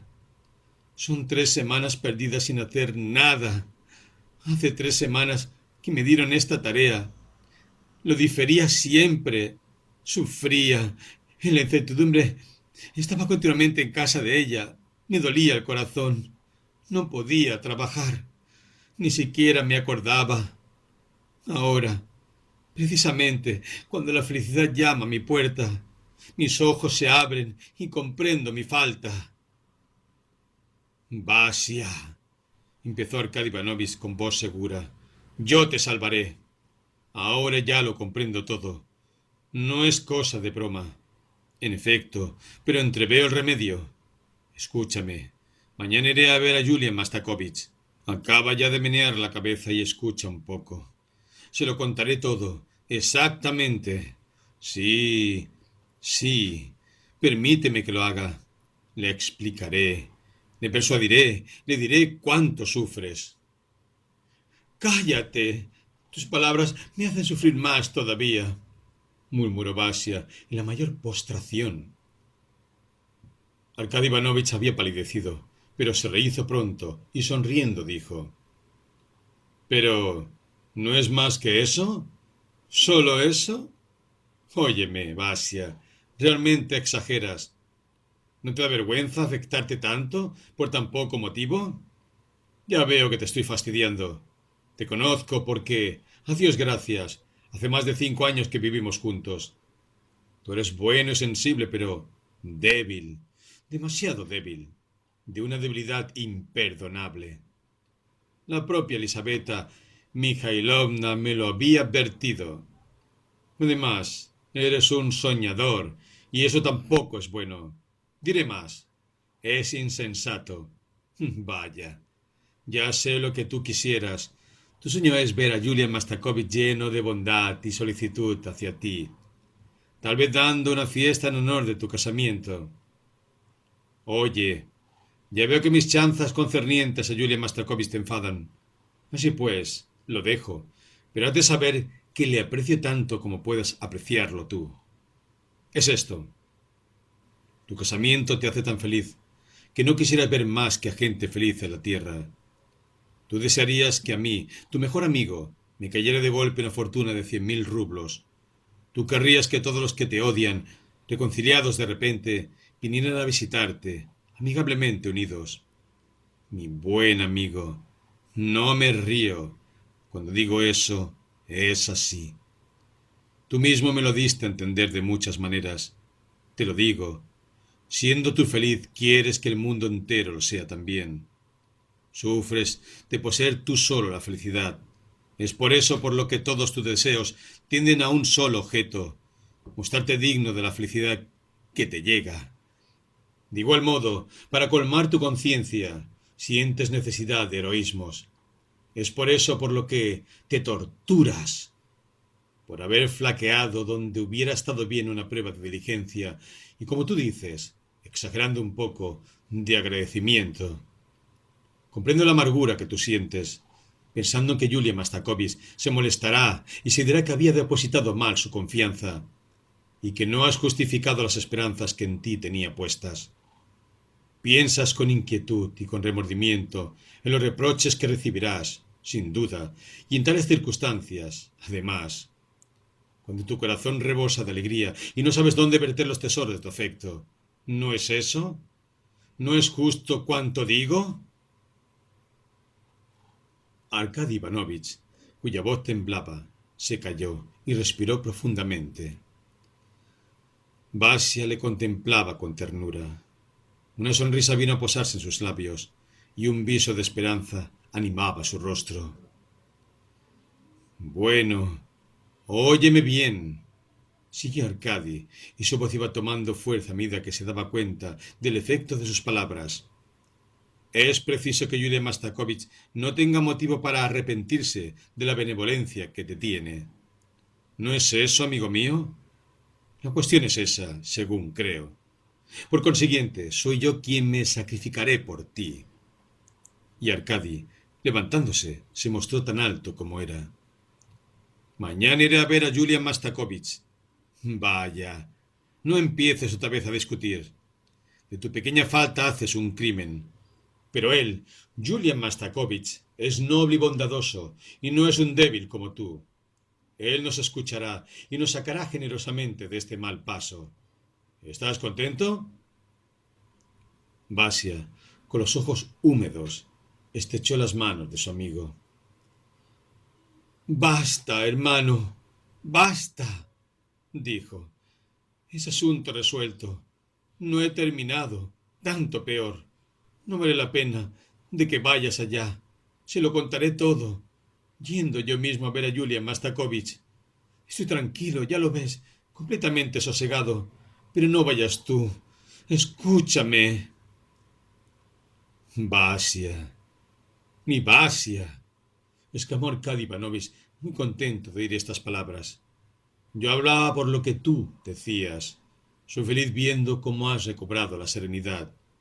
Pero ocurra lo que ocurra, hagas lo que hagas, ya sabes que estoy siempre a tu lado. Comprendo lo que hoy te atormenta. No quieres que vaya a hablar con Yulia Mastakovich. Bien, no iré, ni le hablaré. Tú mismo irás mañana. O no, mejor, no irás y continuarás tu copia. ¿Comprendes?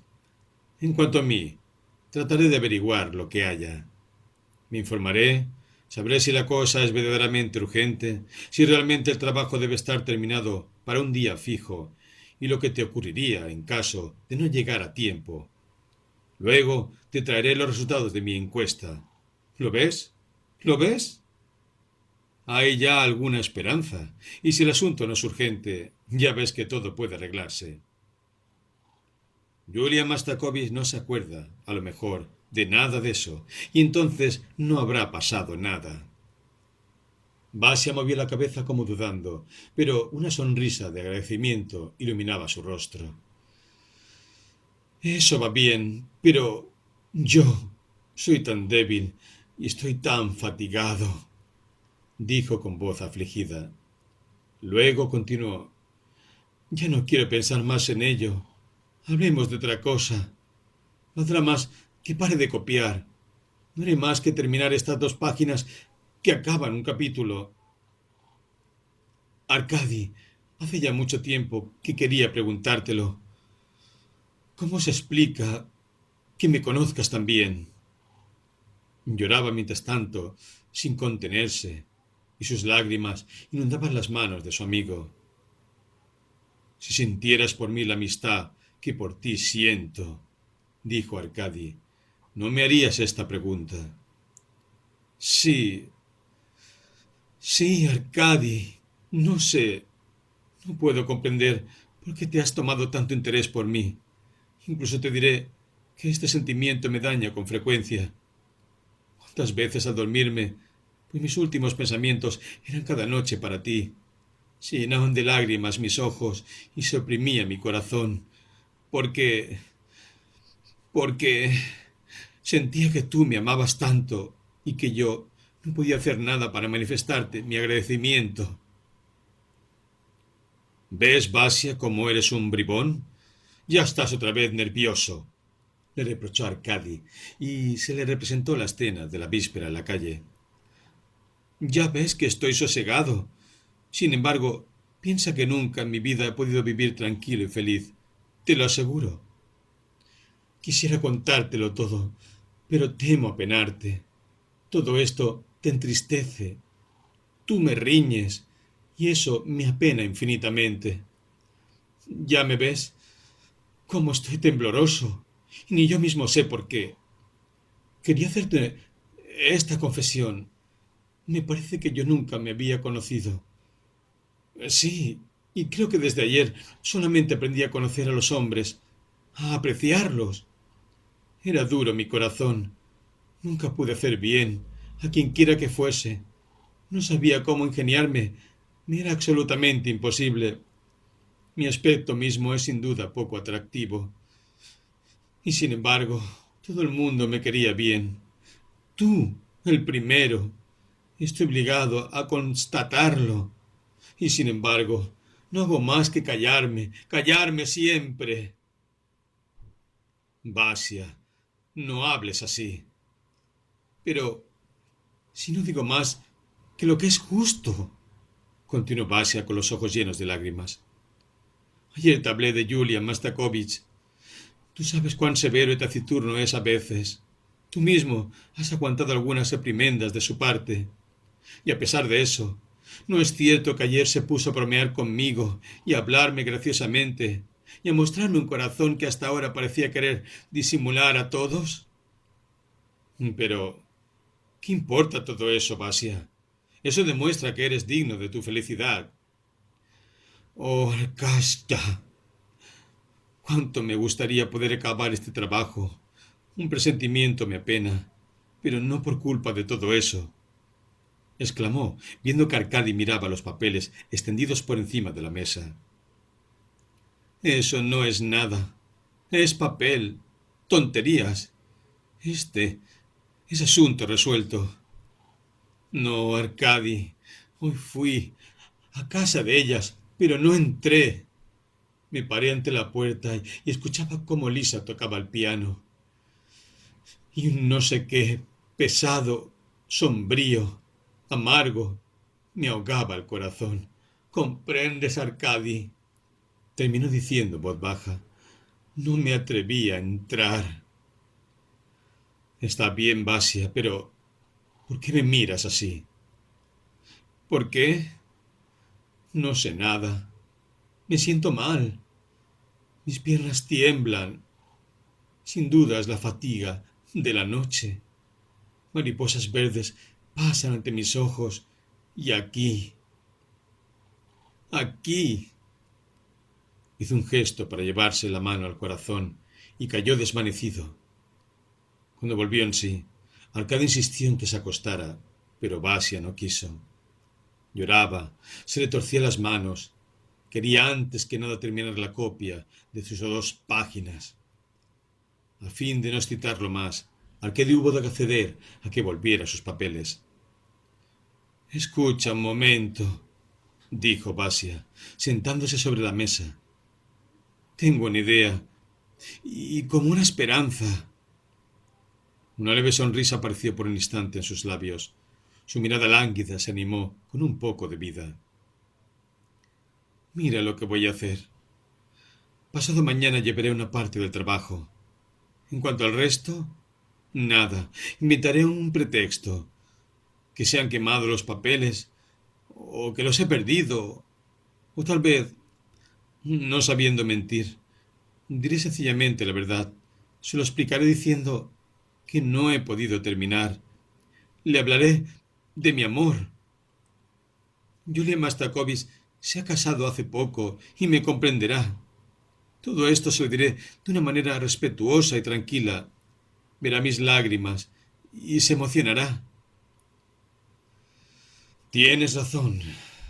Ve a verle y háblale. Sin embargo, las lágrimas son inútiles. ¿De qué sirven? Ah, en verdad que me asustaste, Basia. Sí, Iré, iré. Entre tanto, déjame que escriba, déjame que escriba. Arcadi se echó sobre su cama. Estaba muy lejos de confiar en su amigo, pues sabía que este ser débil era capaz de cualquier cosa. ¿Pedir perdón? ¿A quién? ¿Por qué? La cosa no tenía tanta importancia. Toda la historia se reducía a eso, que Basia se llenó de faltas ante sí mismo, que se reprochaba de ser un ingrato, que estaba abatido y sobre todo trastornado por tanta felicidad, de la cual no se creía digno. En fin, se aniquilaba en esta búsqueda incesante y enfermiza de algún pretexto para ser desgraciado. Y la prueba estaba en que, desde ayer, no había podido volver a su estado normal y parecía estar siempre a la espera de algún acontecimiento imprevisto. Tales eran los pensamientos de Arkady Ivanovich, cada vez más resuelto a sacar a su amigo de esta crisis de abatimiento y a reconciliarse consigo mismo.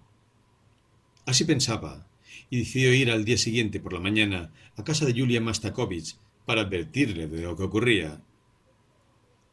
Sentado ante su mesa, Basia continuaba su trabajo. Arkady Ivanovich, muerto de fatiga, se acostó y se durmió. Soñando en todas sus cosas, no se despertó hasta el alba. ¿Qué diablo? ¿Todavía? exclamó viendo a Basia, que seguía escribiendo. Arcadi se lanzó hacia él, lo cogió en sus brazos y lo metió en la cama. Basia sonría vagamente y sus ojos se cerraban. Quise acostarme, pero tengo otra idea. Arcadi, voy a acabar enseguida. Mi pluma corre veloz, pero ahora no puedo ya estar más tiempo. Despiértame, pues, a las ocho. Inclinó la cabeza y se sumió en un sueño de plomo. Mabra, dijo en voz baja Arcadi, dirigiéndose a la criada que venía con el té. Quiere que se le despierte dentro de una hora, pero no lo haga bajo ningún pretexto. Es preciso que duerma diez horas por lo menos. ¿Comprendes? Comprendo, señor. No vale la pena de que prepares el desayuno. No hagas ruido en el pavimento. De tiempo en tiempo le echas una ojeada. Se pregunta por mí le dirás que fui a mi oficina. Comprendo, señor. No hay cómo dormir tranquilamente. Será lo mejor para él. Estoy contenta de ver que descansa, y es por su bien.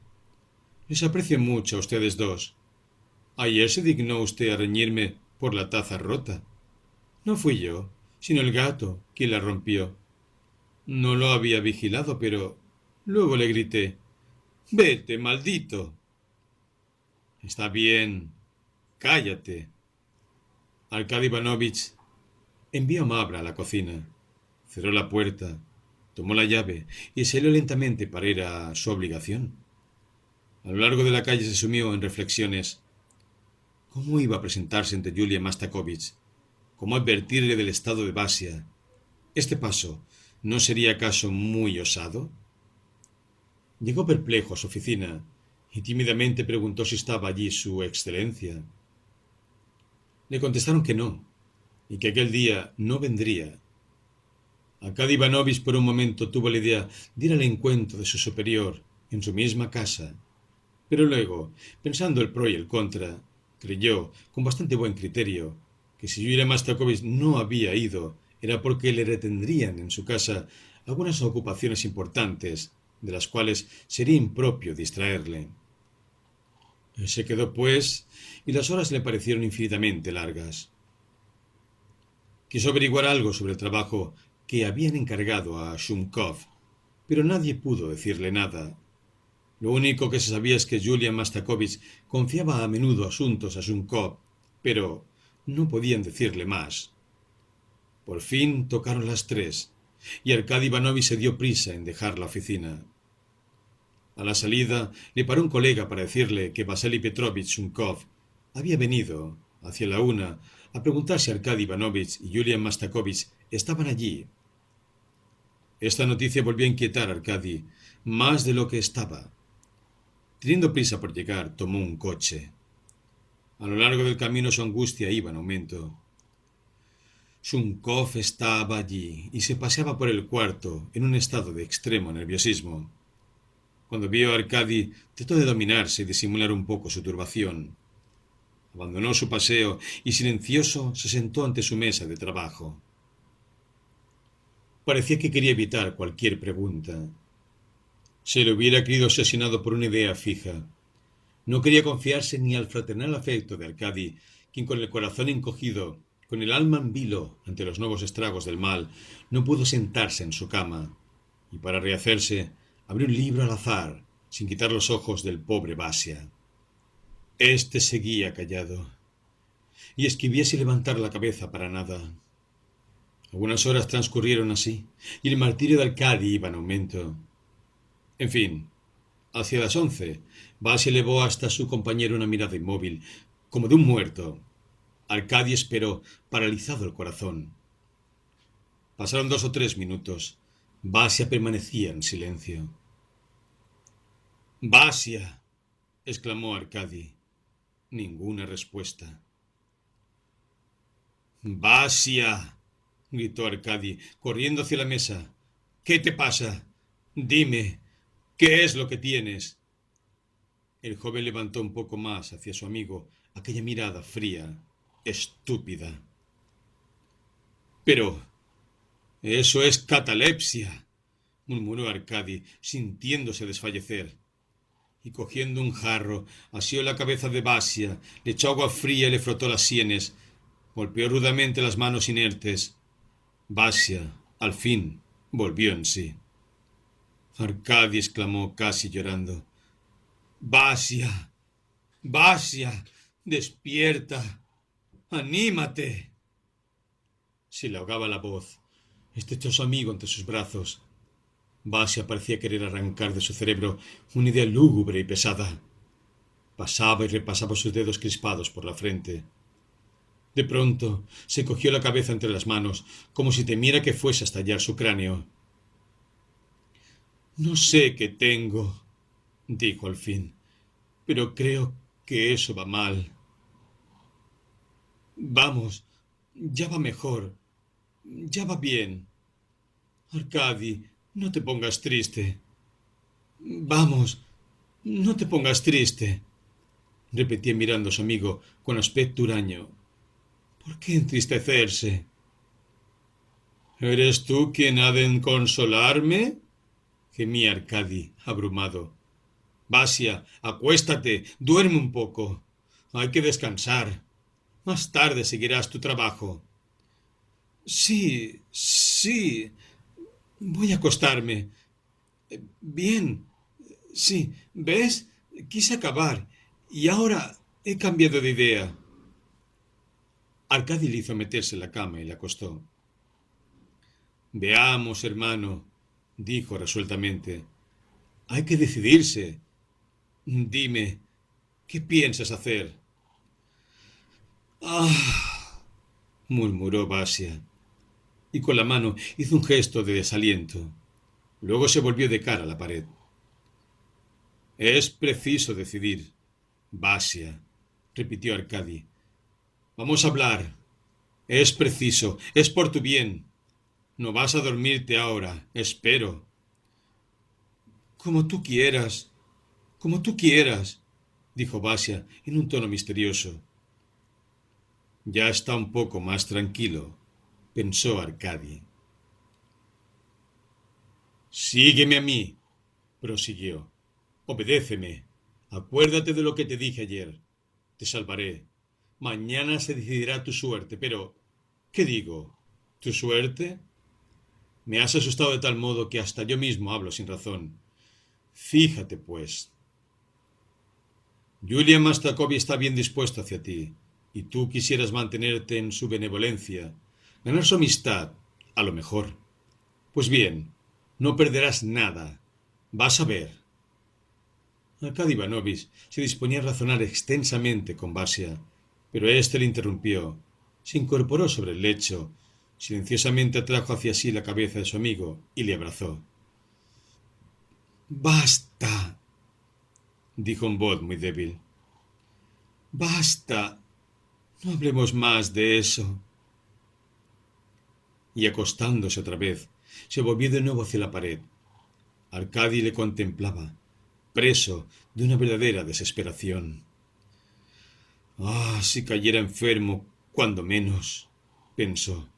Esto valdría más. La enfermedad le haré olvidar sus zozobras y todo podría arreglarse. Pero ahora estoy diciendo tonterías. Oh, Dios mío, Dios mío. Sin embargo, Vasia parecía dormirse, y Arkady Ivanovich lo tomó por buen augurio. Eso va bien, pensó, y decidió no acostarse en toda la noche. Vasia estaba agitado. A cada instante se sobresaltaba, se revolvía, abría y volvía a cerrar los ojos. Por fin prevaleció la fatiga y de nuevo fue un anonadamiento en un sueño de muerte. Eran las dos de la madrugada cuando Arkady Ivanovich se adormiló con el codo apoyado sobre la mesa. Tuvo un extraño sueño. Le pareció que seguía despierto y que miraba a Asia, que seguía tendido en su cama. Pero, cosa muy asombrosa, Basia parecía como si fingiese el sueño, como si de un momento a otro fuera a levantarse, y vigilando a Arcadi de reojo, volviera a sus escritos. Y en efecto, se deslizó lentamente hacia la mesa. Arcadi se sentía lastimado y aun ofendido al ver que Basia se escondía. No le mostraba ninguna confianza. Hubiera querido cogerle y llevarle de nuevo a su cama. Quiso hacerlo a costa de un gran esfuerzo y se encontró que no tenía entre sus brazos más que el cadáver de Basia. Un sudor frío perlaba su frente. Su corazón latía desacompasado. Se despertó bruscamente y abrió los ojos. Basia estaba escribiendo, sentado en su mesa. Dudando de si soñaba todavía, Arcadi miró el lecho de Basia. Estaba vacío. Sacudiéndose la impresión de esta pesadilla, el joven avanzó hacia la mesa. Basia no pareció advertirle y continuaba su tarea. De pronto Arcadi vio que la pluma de Basia estaba seca, que su amigo no la mojaba en el tintero y que iba pasando las hojas que quedaban blancas. Se apresuraba y parecía hacerlo con mucha afición. No, eso no es catalepsia, se dijo Arkady Ivanovich, temblando y temiéndose lo peor. Basia, Basia, contéstame exclamó, cogiéndole por los hombros. Pero el otro, de momento, no contestaba y continuó recorriendo el papel blanco con su pluma seca. He logrado mover la pluma con cierta rapidez, dijo al fin, sin levantar la cabeza. Arcadi, cogiéndole la mano, le quitó la pluma. Un estertor sacudió el pecho de Basia. Mirando a su amigo sin comprender, dejó caer su mano Luego la levantó hasta su frente, que apretó, manifestando una angustia infinita, como si quisiera librarla de un peso que la aplastaba. Soñoliento, insensible, inclinó la cabeza sobre el pecho. Basia, Basia, gritó de nuevo Arcadi, cada vez más desesperado. Los grandes ojos azules llenos de lágrimas, y el rostro dulce y pálido se alzaron lentamente, expresando una angustia indecible. Se quitaban sus labios sin proferir palabra. ¿Qué dices? murmuró Arcadi, inclinándose hacia él. ¿Por qué? ¿Por qué de sufrir tanto? balbució Basia. ¿Por qué? ¿Qué hice yo? ¿Qué tienes? ¿Qué temes? Arcadi, desesperado, se le torcía las manos. ¿Por qué me envían a ser soldado? dijo Basia mirando a su amigo fijamente a los ojos. Arcadi sintió erizársele los cabellos. Completamente anonadado, se quedó allí, aterrado y sin aliento. Al poco rato volvió en sí. Tal vez sea pasajero. Y se vio muy pálido en el espejo, con los labios violáceos y temblorosos. Se vistió precipitadamente. Quería ir a buscar a un médico, Pero Basia le llamaba, y Arcadia acudió diligente y le estrechó entre sus brazos, como haría una madre a quien quisieran arrebatar su hijo. Arcadi, no digas nada a nadie. Quiero soportar solo mi desgracia. ¿Qué vas a decir ahora? Vuelve en ti, Basia. El joven exhaló un profundo suspiro. Las lágrimas rodaban por sus mejillas. ¿Por qué matarla?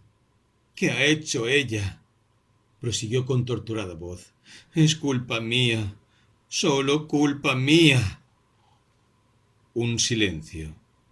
Luego, muy bajito, balanceando su pobre cabeza. Adiós, amada mía. Adiós.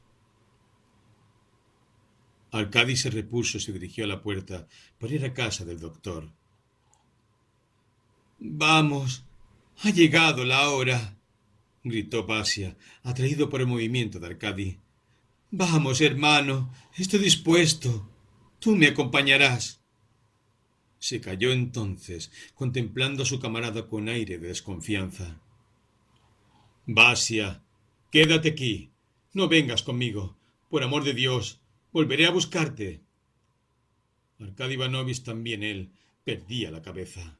Se puso el gorro y se aprestó a salir. Basia, sosegado y obediente, se sentó.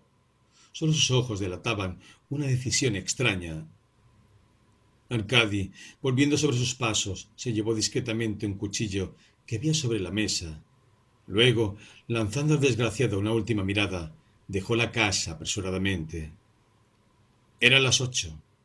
Hacía rato que la luz del día había roto las tinieblas. Arcadi corrió más de una hora sin encontrar ningún médico. Aquellos cuya dirección le habían procurado los porteros no estaban en casa. Unos porque visitaban en el hospital, otros solicitados en la ciudad por sus visitas. Solo uno estaba en su casa, visitando a sus enfermos. Preguntó mucho a su criado, que le anunció la llegada de Ivanovich, inquiriendo qué tal era el nuevo cliente, qué deseaba, de qué clase y qué apariencia tenía.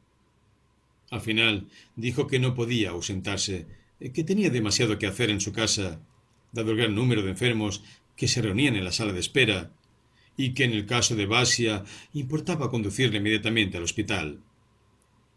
Arcadi, que no había previsto esa respuesta y que ya no sabía qué hacer, renegó de todos los médicos del mundo y volvió a su casa fluctuando entre la desesperación y el miedo de dejar solo a Basia. Al llegar vio a Mabra, quien, como si no supiera nada, barría tranquilamente, cortaba leña y se disponía a encender el fuego se precipitó en la habitación y Basia no estaba. ¿Dónde habrá ido el desgraciado? pensó Arcadi con el corazón helado. Preguntó a Mabra, pero no pudo sacar nada en claro. La muchacha no sabía nada, no había oído nada, no había visto salir a Basia. Ivanovi se le ocurrió enseguida que estaría en casa de las Artemiev Salió corriendo hacia allí. Eran las diez cuando llegó. Se sorprendieron de esta visita, pues las damas no sabían nada de las tristes nuevas. El joven no estaba allí. Arcadi, con ojos alocados y la voz ronca, repetía sin cesar ¿Dónde está Basia? Y por su parte, la anciana madre Elisa, temblando de miedo, le acosaban a preguntas, inquiriéndole secamente pero, ¿qué ocurre? ¿Qué pasa? ¿Qué contestar? Arkady Ivanovich pensó salir del paso, inventando algunas mentiras desmañadas, que por cierto no fueron juzgadas muy plausibles, y partió dejando a las dos mujeres en el colmo de la ansiedad. Tomó apresuradamente el camino de su oficina para no llegar con retraso, y también para dar a conocer el estado de Basia. Por el camino se le ocurrió que su amigo podía estar en casa de Julia Mastakovich. Era la suposición más razonable, que ya le había venido yendo a casa de las Artemiev. Ya entonces había estado a punto de parar el coche ante la casa de su excelencia, pero después de reflexionar había continuado su camino.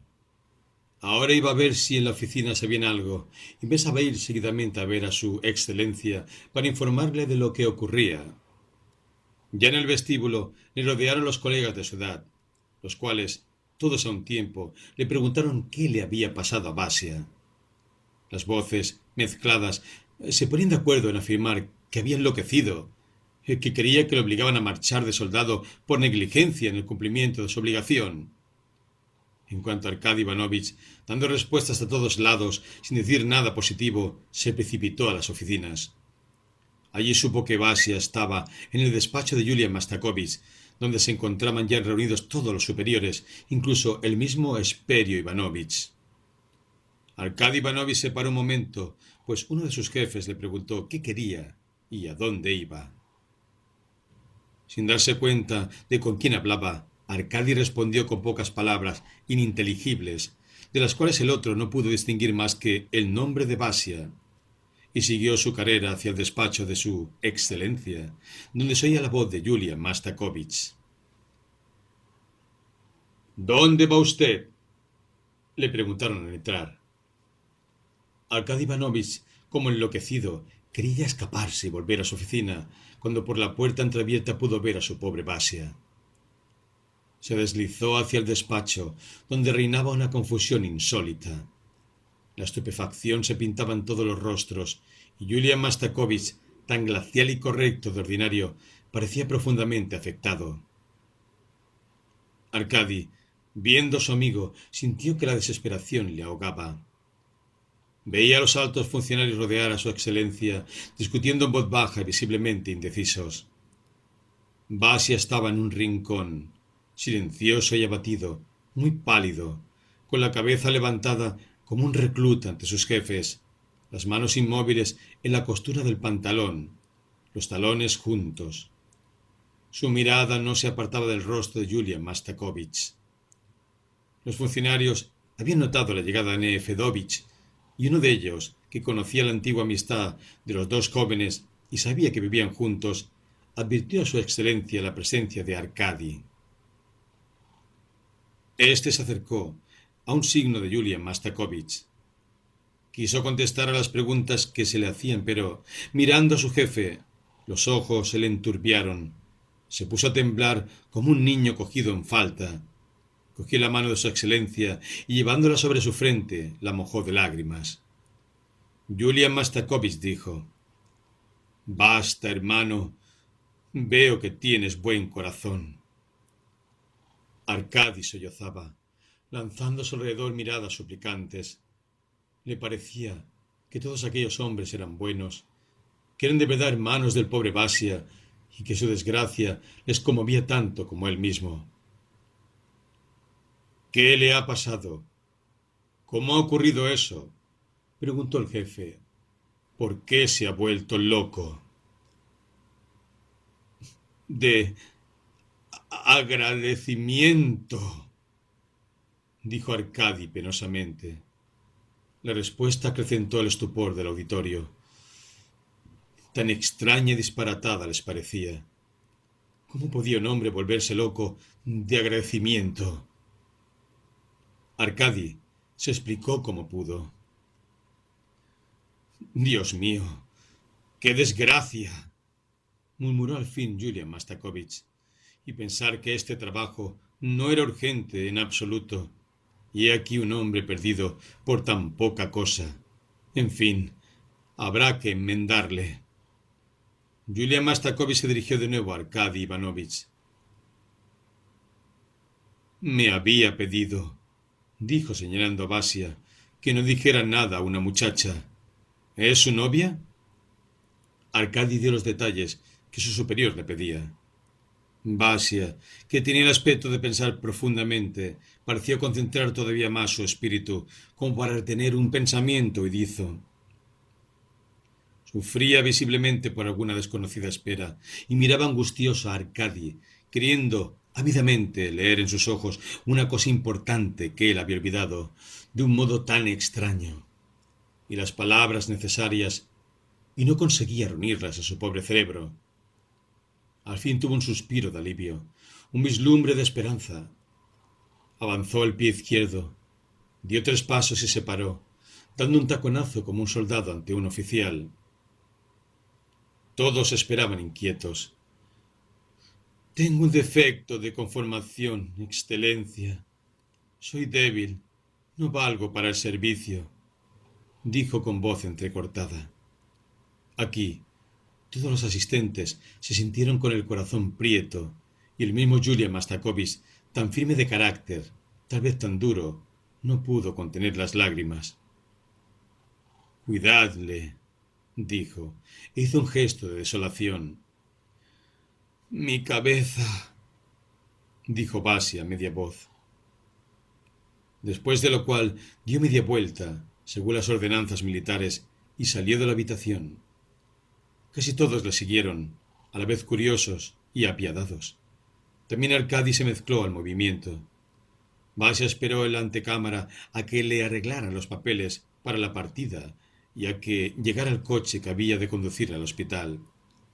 Quedóse en silencio pero inquieto, haciendo señas a los que conocía, como para decirles adiós. A cada instante miraba hacia la puerta. Se hubiera dicho que esperaba la orden de partir. Colegas agrupados a su alrededor movían la cabeza con conmiseración. Esta historia, que entre tanto se había propagado por todas las oficinas, había emocionado a todo el mundo. Todos discutían y compadecían al pobre muchacho, del cual hacían los más grandes elogios. Se decía que era un muchacho modesto, muy afable, que prometía mucho. Se contaba lo que se había preocupado para perfeccionar su instrucción, cuál era su curiosidad y avidez de saber. Solo por propio esfuerzo y por un trabajo encarnizado llegó a salirse de una muy baja condición, observó alguno. Otros se enternecían diciendo el gran afecto que habían sentido siempre por el pobre diablo. Algunos insistieron en la idea fija que le torturaba, de pensar que iban a enviarle al ejército porque no había efectuado su trabajo. Añadían, en fin, que nacido de padres siervos, el desgraciado gracias a la protección de Julian Mastakovich, que había sabido reconocer en él, junto a un carácter sumiso, una inteligencia y una bondad raras, había logrado entrar en el escalafón y había sido promovido a un grado en justa recompensa. Uno de los colegas de Shumkov se distinguía particularmente, a pesar de su poca estatura, por entre esas gentes agitadas. No era ya ningún joven, pues había pasado de los treinta. Pálido, muy pálido. Se estremecía en convulsiones nerviosas, a pesar de que una sonrisa extraña, casi un rictus, entreabría sus labios. Tal vez porque cada acontecimiento extraordinario viene acompañado al mismo tiempo de un miedo a lo imprevisto y de las galas y atractivos de lo nuevo. Daba sin parar vueltas por los grupos, se levantaba sobre la punta de los pies, estiraba su cuerpo esmirriado, se cogía a los botones de aquellos cuyo grado le permitía tomarse esa libertad, hablando del acontecimiento con volubilidad. Decía que lejos de ser sencillo, el asunto era muy importante, que tiene causas muy profundas, que él conocía bien y que no era caso de tratarlo a la ligera. Luego se elevaba de nuevo sobre las puntas, movía dos o tres veces la cabeza con aires de entendido, y se iba a otra parte a seguir sus manejos. Al fin terminó la espera. Acababa de entrar el enfermero del hospital y acercándose a Basia le dijo afablemente que era hora de partir. El muchacho se irguió, se excitó un poco y mirando en torno a sí siguió al enfermero. Parecía buscar a alguien. Basia, Basia. sollozó Arkady Ivanovich. El desdichado se paró, y Arkady, abriéndose paso entre los curiosos, llegó junto a su amigo. Se abrazaron por última vez. Los testigos de esta escena estaban tristes y taciturnos. Toma, coge esto, guárdalo, dijo Shumkov, poniendo en la mano de Arkady un paquetito envuelto en papel. Me lo quitarían. Ya me lo devolverás más tarde. Basia no pudo continuar, pues le llamaban de nuevo. Descendió por la escalera precipitadamente, diciendo adiós a todo el mundo. La desesperación se pintaba en su cara. Tomó asiento en el coche, que arrancó enseguida. Arcadi, ansioso, deshizo el paquete. Era un bucle de cabellos negros, de Lisa, que Shunkov había guardado junto a su corazón. Dos lágrimas ardientes anegaron los ojos del muchacho. Pobre, pobre Lisa, dijo entre sollozos. Terminadas sus horas de trabajo en la oficina, fue a casa de las Artemiev. No hay palabras para narrar la enervante escena que sobrevino. El pequeño Petia, tan joven como era, había comprendido la desgracia que le había ocurrido al buen Basia y escondiéndose en un rincón, con el rostro entre las manos, sollozaba de todo corazón, su corazón de niño. Era ya el crepúsculo cuando Arcadi volvió a su casa. Cuando llegó al Neva, se paró un momento con la mirada perdida en la lejanía, que las brumas invernales oscurecían, desgarrada solamente por la raya sangrienta del ocaso. Sobre el río helado, donde se apilaba la nieve, los últimos fulgores alumbraban miríadas de diamantes de hielo. La noche se cernía sobre la ciudad, una noche sin duda de veinte grados bajo cero. Subía un vaho de los caballos que se afanaban bajo el látigo y de las gentes que corrían a lo largo de los puentes. En el aire seco resonaban los más leves ruidos. Como gigantes, las columnas de humo se elevaban sobre los techos, Uniéndose y desuniéndose, esas masas profundas dibujaban como otra ciudad encima de la antigua población. Se hubiera dicho, en fin, que todo ese mundo, con sus habitantes débiles o fuertes, y todas esas moradas, asilos de desdichados o lujosos palacios de los poderosos de la tierra, que todo eso, en esta hora del crepúsculo, no era más que un sueño fantasmagórico, que iba a desaparecer dentro de un momento, vapor ligero en el cielo negro azul. Un pensamiento extraño acudió entonces a la mente del triste compañero de Basia. Se estremeció con el corazón batido por una oleada de sangre cálida, el curso del cual se aceleró impulsado por un sentimiento desconocido hasta entonces. Comprendía, por primera vez, toda la ansiedad del ambiente, toda la melancolía del mundo, esta atmósfera de vértigo, mezcla de tristeza y felicidad, que viene enloquecido a su pobre camarada. Temblaron sus labios, sus ojos se iluminaron, palideció, y precisamente entonces pudo comprender algo infinitamente grande y nuevo. Se volvió taciturno y melancólico. Había perdido todo brío. Su antiguo domicilio se le hizo odioso desde que vivía solo, tomó otro. No había vuelto a visitar a los habitantes de Colomba, y solo dos años después el azar le hizo encontrarse con Lisa. Fue en una iglesia. La muchacha se había casado. Una nodriza con un niño en los brazos la acompañaba. Saludó a la que había sido la novia de Basia. Cambiaron frases banales, pero los dos evitaban visiblemente hablar del pasado. Lisa dijo que era feliz, gracias a Dios, que vivía con cierto desahogo, que su marido era un hombre honrado a quien amaba. Pero de pronto los ojos de la joven se llenaron de lágrimas. Se ahogó su voz y volviéndose para ocultar a los hombres su pena, inclinó la frente hacia las losas de la iglesia.